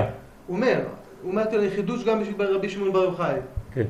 חידוש כמוני לא היה מעולם, אני פלא גדול, נשמתי פלא גדול, אני נהר המטהר מכל הכתמים. גמרתי ואגמור, ניצחתי ואנצח. נכון, הוא אמר אני. כן. אני, מלכות. כן. אה, רבי נחמן. הוא מעיד על עצמו, גמרתי אגמור, אה, סיימתי ואסיים, אה, אני, אני פלא גדול, נשמה כמוני מעולם לא הייתה, כן, מבריאת העולם, ואני כמו נהר גדול המטהר מכל הכתמים. אבל צריך כאילו ביאור, אתה אומר? מה? צריך ביאור? לא, זה, זה כמובן שזה נשמה גדולה, אבל צריך ללמוד את זה, צריך ללמוד. גם, גם מה שאתה אומר על רבי נחמן שהוא אומר על ראש השנה, זה לא כל כך פשוט. לגבי השרים לדוגמה, יש תשובה מאוד פשוטה. הוא כאילו אומר שהבעל תפילה, הוא גם משפיע על, על, על כל השרים. אתה מבין? הוא אומר, אני בעל התפילה, אתה מבין? כן, אבל אז אתה סותר את כל הגמרא. מה מה- מה הגמרא הגמרא אומרת ש- ש- שכל מי שדר בחוץ לארץ דומה כמי שעובד עבודה זרה בטהרה. כן, מביאים את דוד המלך שיצא וזה. סותר את כל מה שכתוב בחסד לאברהם. חסד לאברהם זה לא ילד קטן, רבי חיים דוד אברהם אזולאי, סבא שלו, של החידה. זה- מדרגות ש... סבא שלו? בטח, שכל תפילה שעולה מחוץ לארץ עוברת דרך, דרך השרים, ועד שהיא מגיעה, קודם כל עוברת דרך ארץ ישראל. אז איך אתה מתפלל באומן? זה צריך לעבור דרך ארץ ישראל, ואחרי זה לחזור לאיך? הייתי פעם ב- בצרפת, אחד אומר לי חב"ד, לא, זה לא אומן, זה לא ירושלים, זה ברוקלין. 770, משם עולה התפילה לשמיים. אתה מבין? אז כשאתה מתחיל למדרגות כאלה, זה כבר מתחיל להיות מסוכן. אז אמרתי לו, אז אה, בוא אני מתחיל לבנות את בית המקדש פה, בברוקלין. רבי ציון אמר, התפילה עליו מפה. רבי ציון אמר, אל תלכו לכותל לשום מקום. כל התפילות עוד מפה לשמיים. הרב מלכי אליהו אמר עליו שהוא היה בעלת כאילו... אז אי אפשר, אי אפשר ככה לזה. יש, יש הלכות כלליות. קודם כל תחזור למקור. מקור זה ארץ ישראל, רמב"ם. אסור לצאת מארץ ישראל לשום דבר. חוץ לשלושה דברים. כן? פרנסה, נישואים ולימוד, תלמוד תורה. כן? מה זאת אומרת תלמוד תורה? כשאתה הולך ללמד קבוצה של, של, של אה, לפחות מניין אנשים. אז אני, אני, גם כשאני יוצא אפילו לפרנסה, הוא בתנאי שיחזור, כן? וכשאני יוצא אני מנסה להעביר שיעור, ו, ו, וגם כן לעבוד, ו, ו, וחוץ מזה לא לשכוח שאני, שאני פה, כן? אז צריך לחזור לבסיס, למקורות. היום אנחנו בדור מבולבל מאוד. ערב רב זה ערבוביה גדולה. אנשים מבולבלים, הם מחפשים רוחניות, אבל לפעמים זה רוחניות בגרוש. כן, אין מה לעשות, זה קבלה בגרושים לפעמים. כן, כל אחד כבר נהיה מקובל, כל אחד נהיה כבר מרפא, אני לא יודע מה, יש יותר רופאים מאשר אה, חולים. ברוך השם, זה ביאת המשיח. כל אחד עבר איזה סטאז' קטן של, של שבועיים, הפך להיות כבר אה, מומחה בלא יודע מה. הרופאים האמיתיים משתגעים. אז למי מקשיבים? רבי רבי ישראל... אתה צריך- רבי ישראל. עדרים עדרים. רבי ישראל בסדר, אמר, אל תכתבו על המצבה שלי ברסלב. אמרו לו, למה? הוא אמר, כי כמה פעמים יצא לי, התפלק לי חצות. אתה מבין? היה אדם כזה, כאילו, היה כולו בהסתרים, כאילו, חשבו שהוא איזה שוטה כזה. כן, כן, כן. הוא, והוא היה נסע, הכוונה, לא, של- מחלוקת של גדולים, אני אומר. איך אומרים, אה, מי שנוהג... אני רק אומר לכם, אני לא פוסק, אני לא פוסק, אסור לי לפסוק הלכה בעניין. אני רק אומר לכם שאל אל תקפצו לכל מי שבא ואומר לכם משהו. תעשו בירור, אנחנו לומדים פה בירורים, תעשו בירורים בחיים שלכם. תלמד, ת, תיקח את הדברים, את המקורות. אם אתה רואה שמשהו מדבר אליך, תעשה אותו. זהו, אתה, אתה חי את הדבר הזה שמדבר אליך. אל תיפול לדמיונות ולפחדים ולעשות דברים בגלל פחדים ודמיונות. זה, יש אנשים שעושים את הדברים רק בגלל פחד, וואי, אם לא תעשי ככה, תראה, יעשו לך ככה, וזה זה כבר תורה שהיא היא גובלת בסכנה, כי ברגע שאתה יימאס לך, אתה תברח מהכל. יש אנשים שבורחים מהתורה, מהלימוד, בגלל כל הדברים האלה. אז אני מציע יותר להיות בעולם הזה, אנשים נורמליים, כן? גם כשאתה הולך לבדוק עם איזה רב ולבקש ממנו עצה, תדאג שהרב הזה מכיר אותך. ולא סתם, הוא מקובל, הוא רואה, אמר לי בטלפון שזה זה. אה, הוא לא מכיר בכלל את החיים שלך, לא מכיר בכלל מי אתה. אתה שם שתי שאלה, אתה... אנשים שואלים, בסוף נמצאים בבלגנים בחיים שלהם. אי אפשר ככה. הרב האמיתי הוא רב הגיוני. הוא יושב איתך, אומר לך, טוב, פתחת עסק, תגיד לך, יש לך עם מה להחזיר? לא, אז אל תפתח. לא, כן, תפתח, יהיה לך ברכה, יהיה לך זה, מסכן ההוא, מסכן בחובות של מיליונים כבר. צריך להיזהר, צריך ל, ל, ל, ל, ל, יש היגיון בעולם הזה. הקדוש ברוך הוא נתן לנו עולם גם כן הגיוני. אז צריך לא רק על ההיגיון, אבל צריך גם כן לראות. אתה לא יכול לעשות דברים שהם תלושים מהמציאות. אי אפשר סתם להגיד דברים יוצאים ככה ברוח הקודש, אתה ספרים, מה שיצא לי אני אגיד. כולם כבר הפכו להיות אה, זה, אי אפשר ככה. מכניס את ה- את זה בספר, לא חשוב. הנה, בעבודה כאילו אנו בשמיים, זהו, ברוך השם, כעת אנחנו רואים את עצמנו ממש על הארץ, על הפנים. יש דברים כאלה, מה, כל האגרות של חב"ד זה ככה. בסדר, אז אני אומר, צריך להיזהר, צריך להיזהר איך אתה נכנס לכל הדברים האלה, איך אתה עושה, מי עושה, מה, מי, מו, לא כולם, הכל.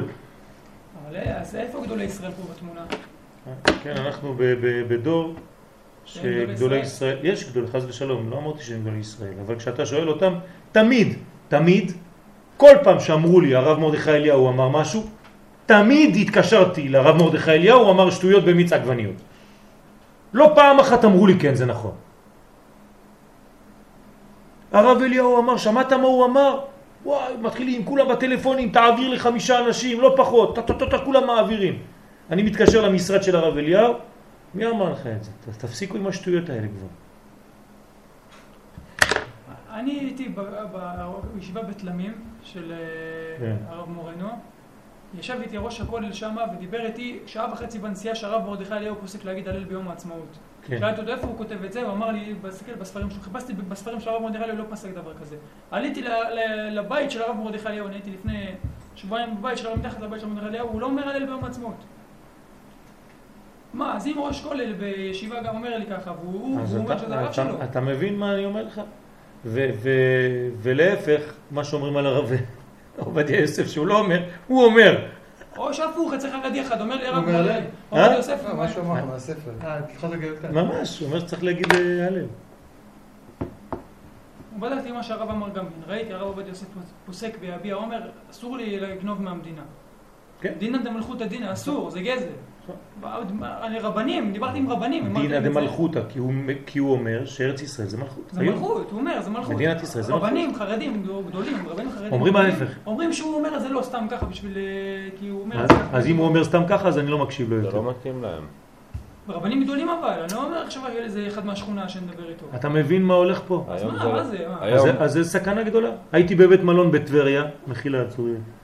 אני שומע את ה... את ה בבית מלון, כשר למהדרין, אני שומע את, ה, את המשגיח, כל אחד שיש לו כיפה שחורה, תופס אותו בצד. כיפות סרוגות לו זה זבל, כיפה שחורה זה טוב. אל תאכלו אל תיקח מהזה שם. אני- יכול גם אני לשמוע... לא, לא, אתה... אז איך אתה, אתה, אתה משגיח כשרות, אתה משגיח ואתה אומר זה לא כשר, אז איך אני יכול להקשיב לך בכלל? צריך להיזהר מאוד ולהיות שפוי ולהיות במדרגה של בן אדם נורמלי, כן? אז כל דבר שאומרים לך אתה צריך לבדוק וחקרת היטב האם אמת הדבר. מה רצית להגיד, צורי? אה? באותו כיוון? לא, תגיד. נו. אתה רואה, קטעתי אותו, לא רוצה לדבר יותר. דעות משובשות, תשאל תמיד, תתקשר. בישיבה שלי, כאילו, פתחו למעלה, כאילו, אה, כולל חרדי של הלכה. הגיעו רבנים גדולים, וזה, אז יום אחד דיברו על הרב קוק. התחילו להגיד שהוא חלוק, הוא חלוק ב- בדעות של החלוקות, והוא לא היה ברור, התחילו לדבר על זה. אז יש איזה אנציקלופדיה של הרב צוריאלי, הבאתי להם שם, כאילו את ה... כל הרבנים, כאילו איך הם מדברים אליו, ואיזה כבוד. בוודאי. הרב זה, הרב זה, כולם, וכאילו, ו... החבר- ה- החזון איש, באיזה נאום שהוא נשא באיזה מקום, כל הנאום הוא עמד, הכל כאילו דעות משובשות. בטח, מה, הכל משובש, הכל לו? משובש. לא מי. זה הרב קוק בכלל? ככה הם אומרים לך. מי זה הרב קוק כן. בכלל? זה לא רב בכלל. וכל גדולי עולם, תיקח איגרות ראייה, תראו איך מדברים אליו. כן, כן. הוא מביא שם, הוא אומר שיש 300 ומשהו. אה, בטח, מה. הרדב"ז וה- והגדולי עולם והחזון איש היו אומרים שזה גדול הדור, אחד מדברים עליו כבוד גדול תורתו, כבוד תורתו, ו- ה- ה- ההספד של אריה לוין מביא. אנחנו הקטנים, אריה לוין. אנחנו הקטנים שזכינו לקבל מהצדיקים הגדולים רק את ה... כאילו, זה לשון כזאת, שכאילו שהצדיקים הגדולים זכו לקבל מהרב קוק, והם רק קיבלו איזה רושם, ומהרושם הזה ראוי לבכות ולהזיל דמעות. תשמע, זה, זה יש עיוותים, בהלכות שמיטה. כן. מביאים מלא מקורות, מאיפה? משבת הארץ. שבת הארץ זה ספר הלכה של הרב קוק. אף אחד לא מצטט אותו. שלא יגידו, ציטטתי את הרב קוק. הכל פוליטיקה זה, זה, זה, זה, זה בושה, ממש בושה. הרב- איפה ש- האמת? אמר? אמרם אמר שהרב למה- עובדיה יוסף, מוזר. לפרסום, לא יודע למה זה לא לפרסום. לא לפרסום, אמר לרב פנחסי ולא יודע רב, שגדול ההלכה בדור האחרון, הרב קוק. גדול ההלכה. עזוב לך כאילו כל... כאילו שהוא... בוודאי שזה גדולי ההלכה. בוודאי. מה, אתה חושב שהוא היה סתם איזה רב אה, שכותב אה, אה, אה, אה, פירושים על התורה ועל, ועל אה, עניה ו- ועל הגתות?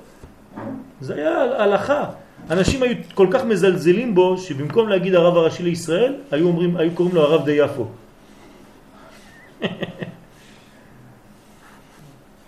יש שם איזה, משלחת של אגודה שנסעו לאיזה אספה של... אה, והוא היה נותן כבוד, כמובן, מחזיר כבוד לכולם, איך הוא מדבר עם האנשים. איזה... איזה אספה של כל של אה, אגודת ישראל העולמית, אז נסעו איזה קבוצה מארץ ישראל, החפץ לכם, אני לא מדבר איתכם. ככה אתם מתנהגים לרב קוק. הוא לא רצה, לא רצה, הם הושיטו לו יד והוא לא לחץ להם את היד. בוודאי. החפץ חיים. בוודאי. צריך מאוד מאוד להיזהר, מאוד להיזהר. מאוד מאוד להיזהר. אני קניתי ממש ספר על העניין הזה, התחלת דגאולה, כדי לראות את כל המכתבים ואת כל, ה... כל אחד מה הוא כותב על העניין הזה, על, על מדינת ישראל. ותתפלאו, מלא אנשים מ... ממש, אנחנו כאילו חושבים חרדים ואנטי ציונים והכל, להפך, חותמים שם על העניין הזה בגדול. בכלל כל הרבנים הספרדים, מוצאי מרוקו וזה, הבבא סאלי והכל, בכלל בשבילם אין, אין שום ספק בכלל שזה התחלת דגאולה מדינת ישראל. האחרונות שהם ציטטו את הבבא סאלי שהוא נגד המדינה. ש- סאטמרים. מה אני ראיתי זה שלטים? הסאטמרים תלו, לא, הקיצונים של הסאטמרים, הם עצמם לא כאלה. ציטוטים של הבבא סאלי נגד חס הממשלה. ושלום, וה- חס ושלום. לקחו אולי איזה משהו שהוא אמר נגד דבר מסוים ופרסמו משהו, זה אפשר לעשות הכל. אי אפשר, אני גם את אלה לא, לא זה, כי גם רבי יואל מסטמר, גם הוא אפשר לקחת הכל ולזרוק לזבל, כן? גם משם יש דברים, זה לא סתם. צריך להיזהר. כן. על כל פנים אנחנו פה, כן, קטנים, מנסים רק לעשות בירורים של הדברים האלה. הקדוש ברוך הוא יעזור לנו בעזרת השם. תשבי, יתרץ קושיות ושאלות. עכשיו אנחנו מבינים את זה יותר, כנראה הוא קרוב. אז אה, צריך להתפלל ש... הרב שוקרון מתלמים. שתשבי יבוא. הבן אה, קטן שלו, בן שלוש, היה הפיל כוס. אז אמא שלו אומרת, די, נשברה הכוס. אבל הבן שלו שואל, היי, במה אתה יבוא המשיח, תקן את כל הכוסים.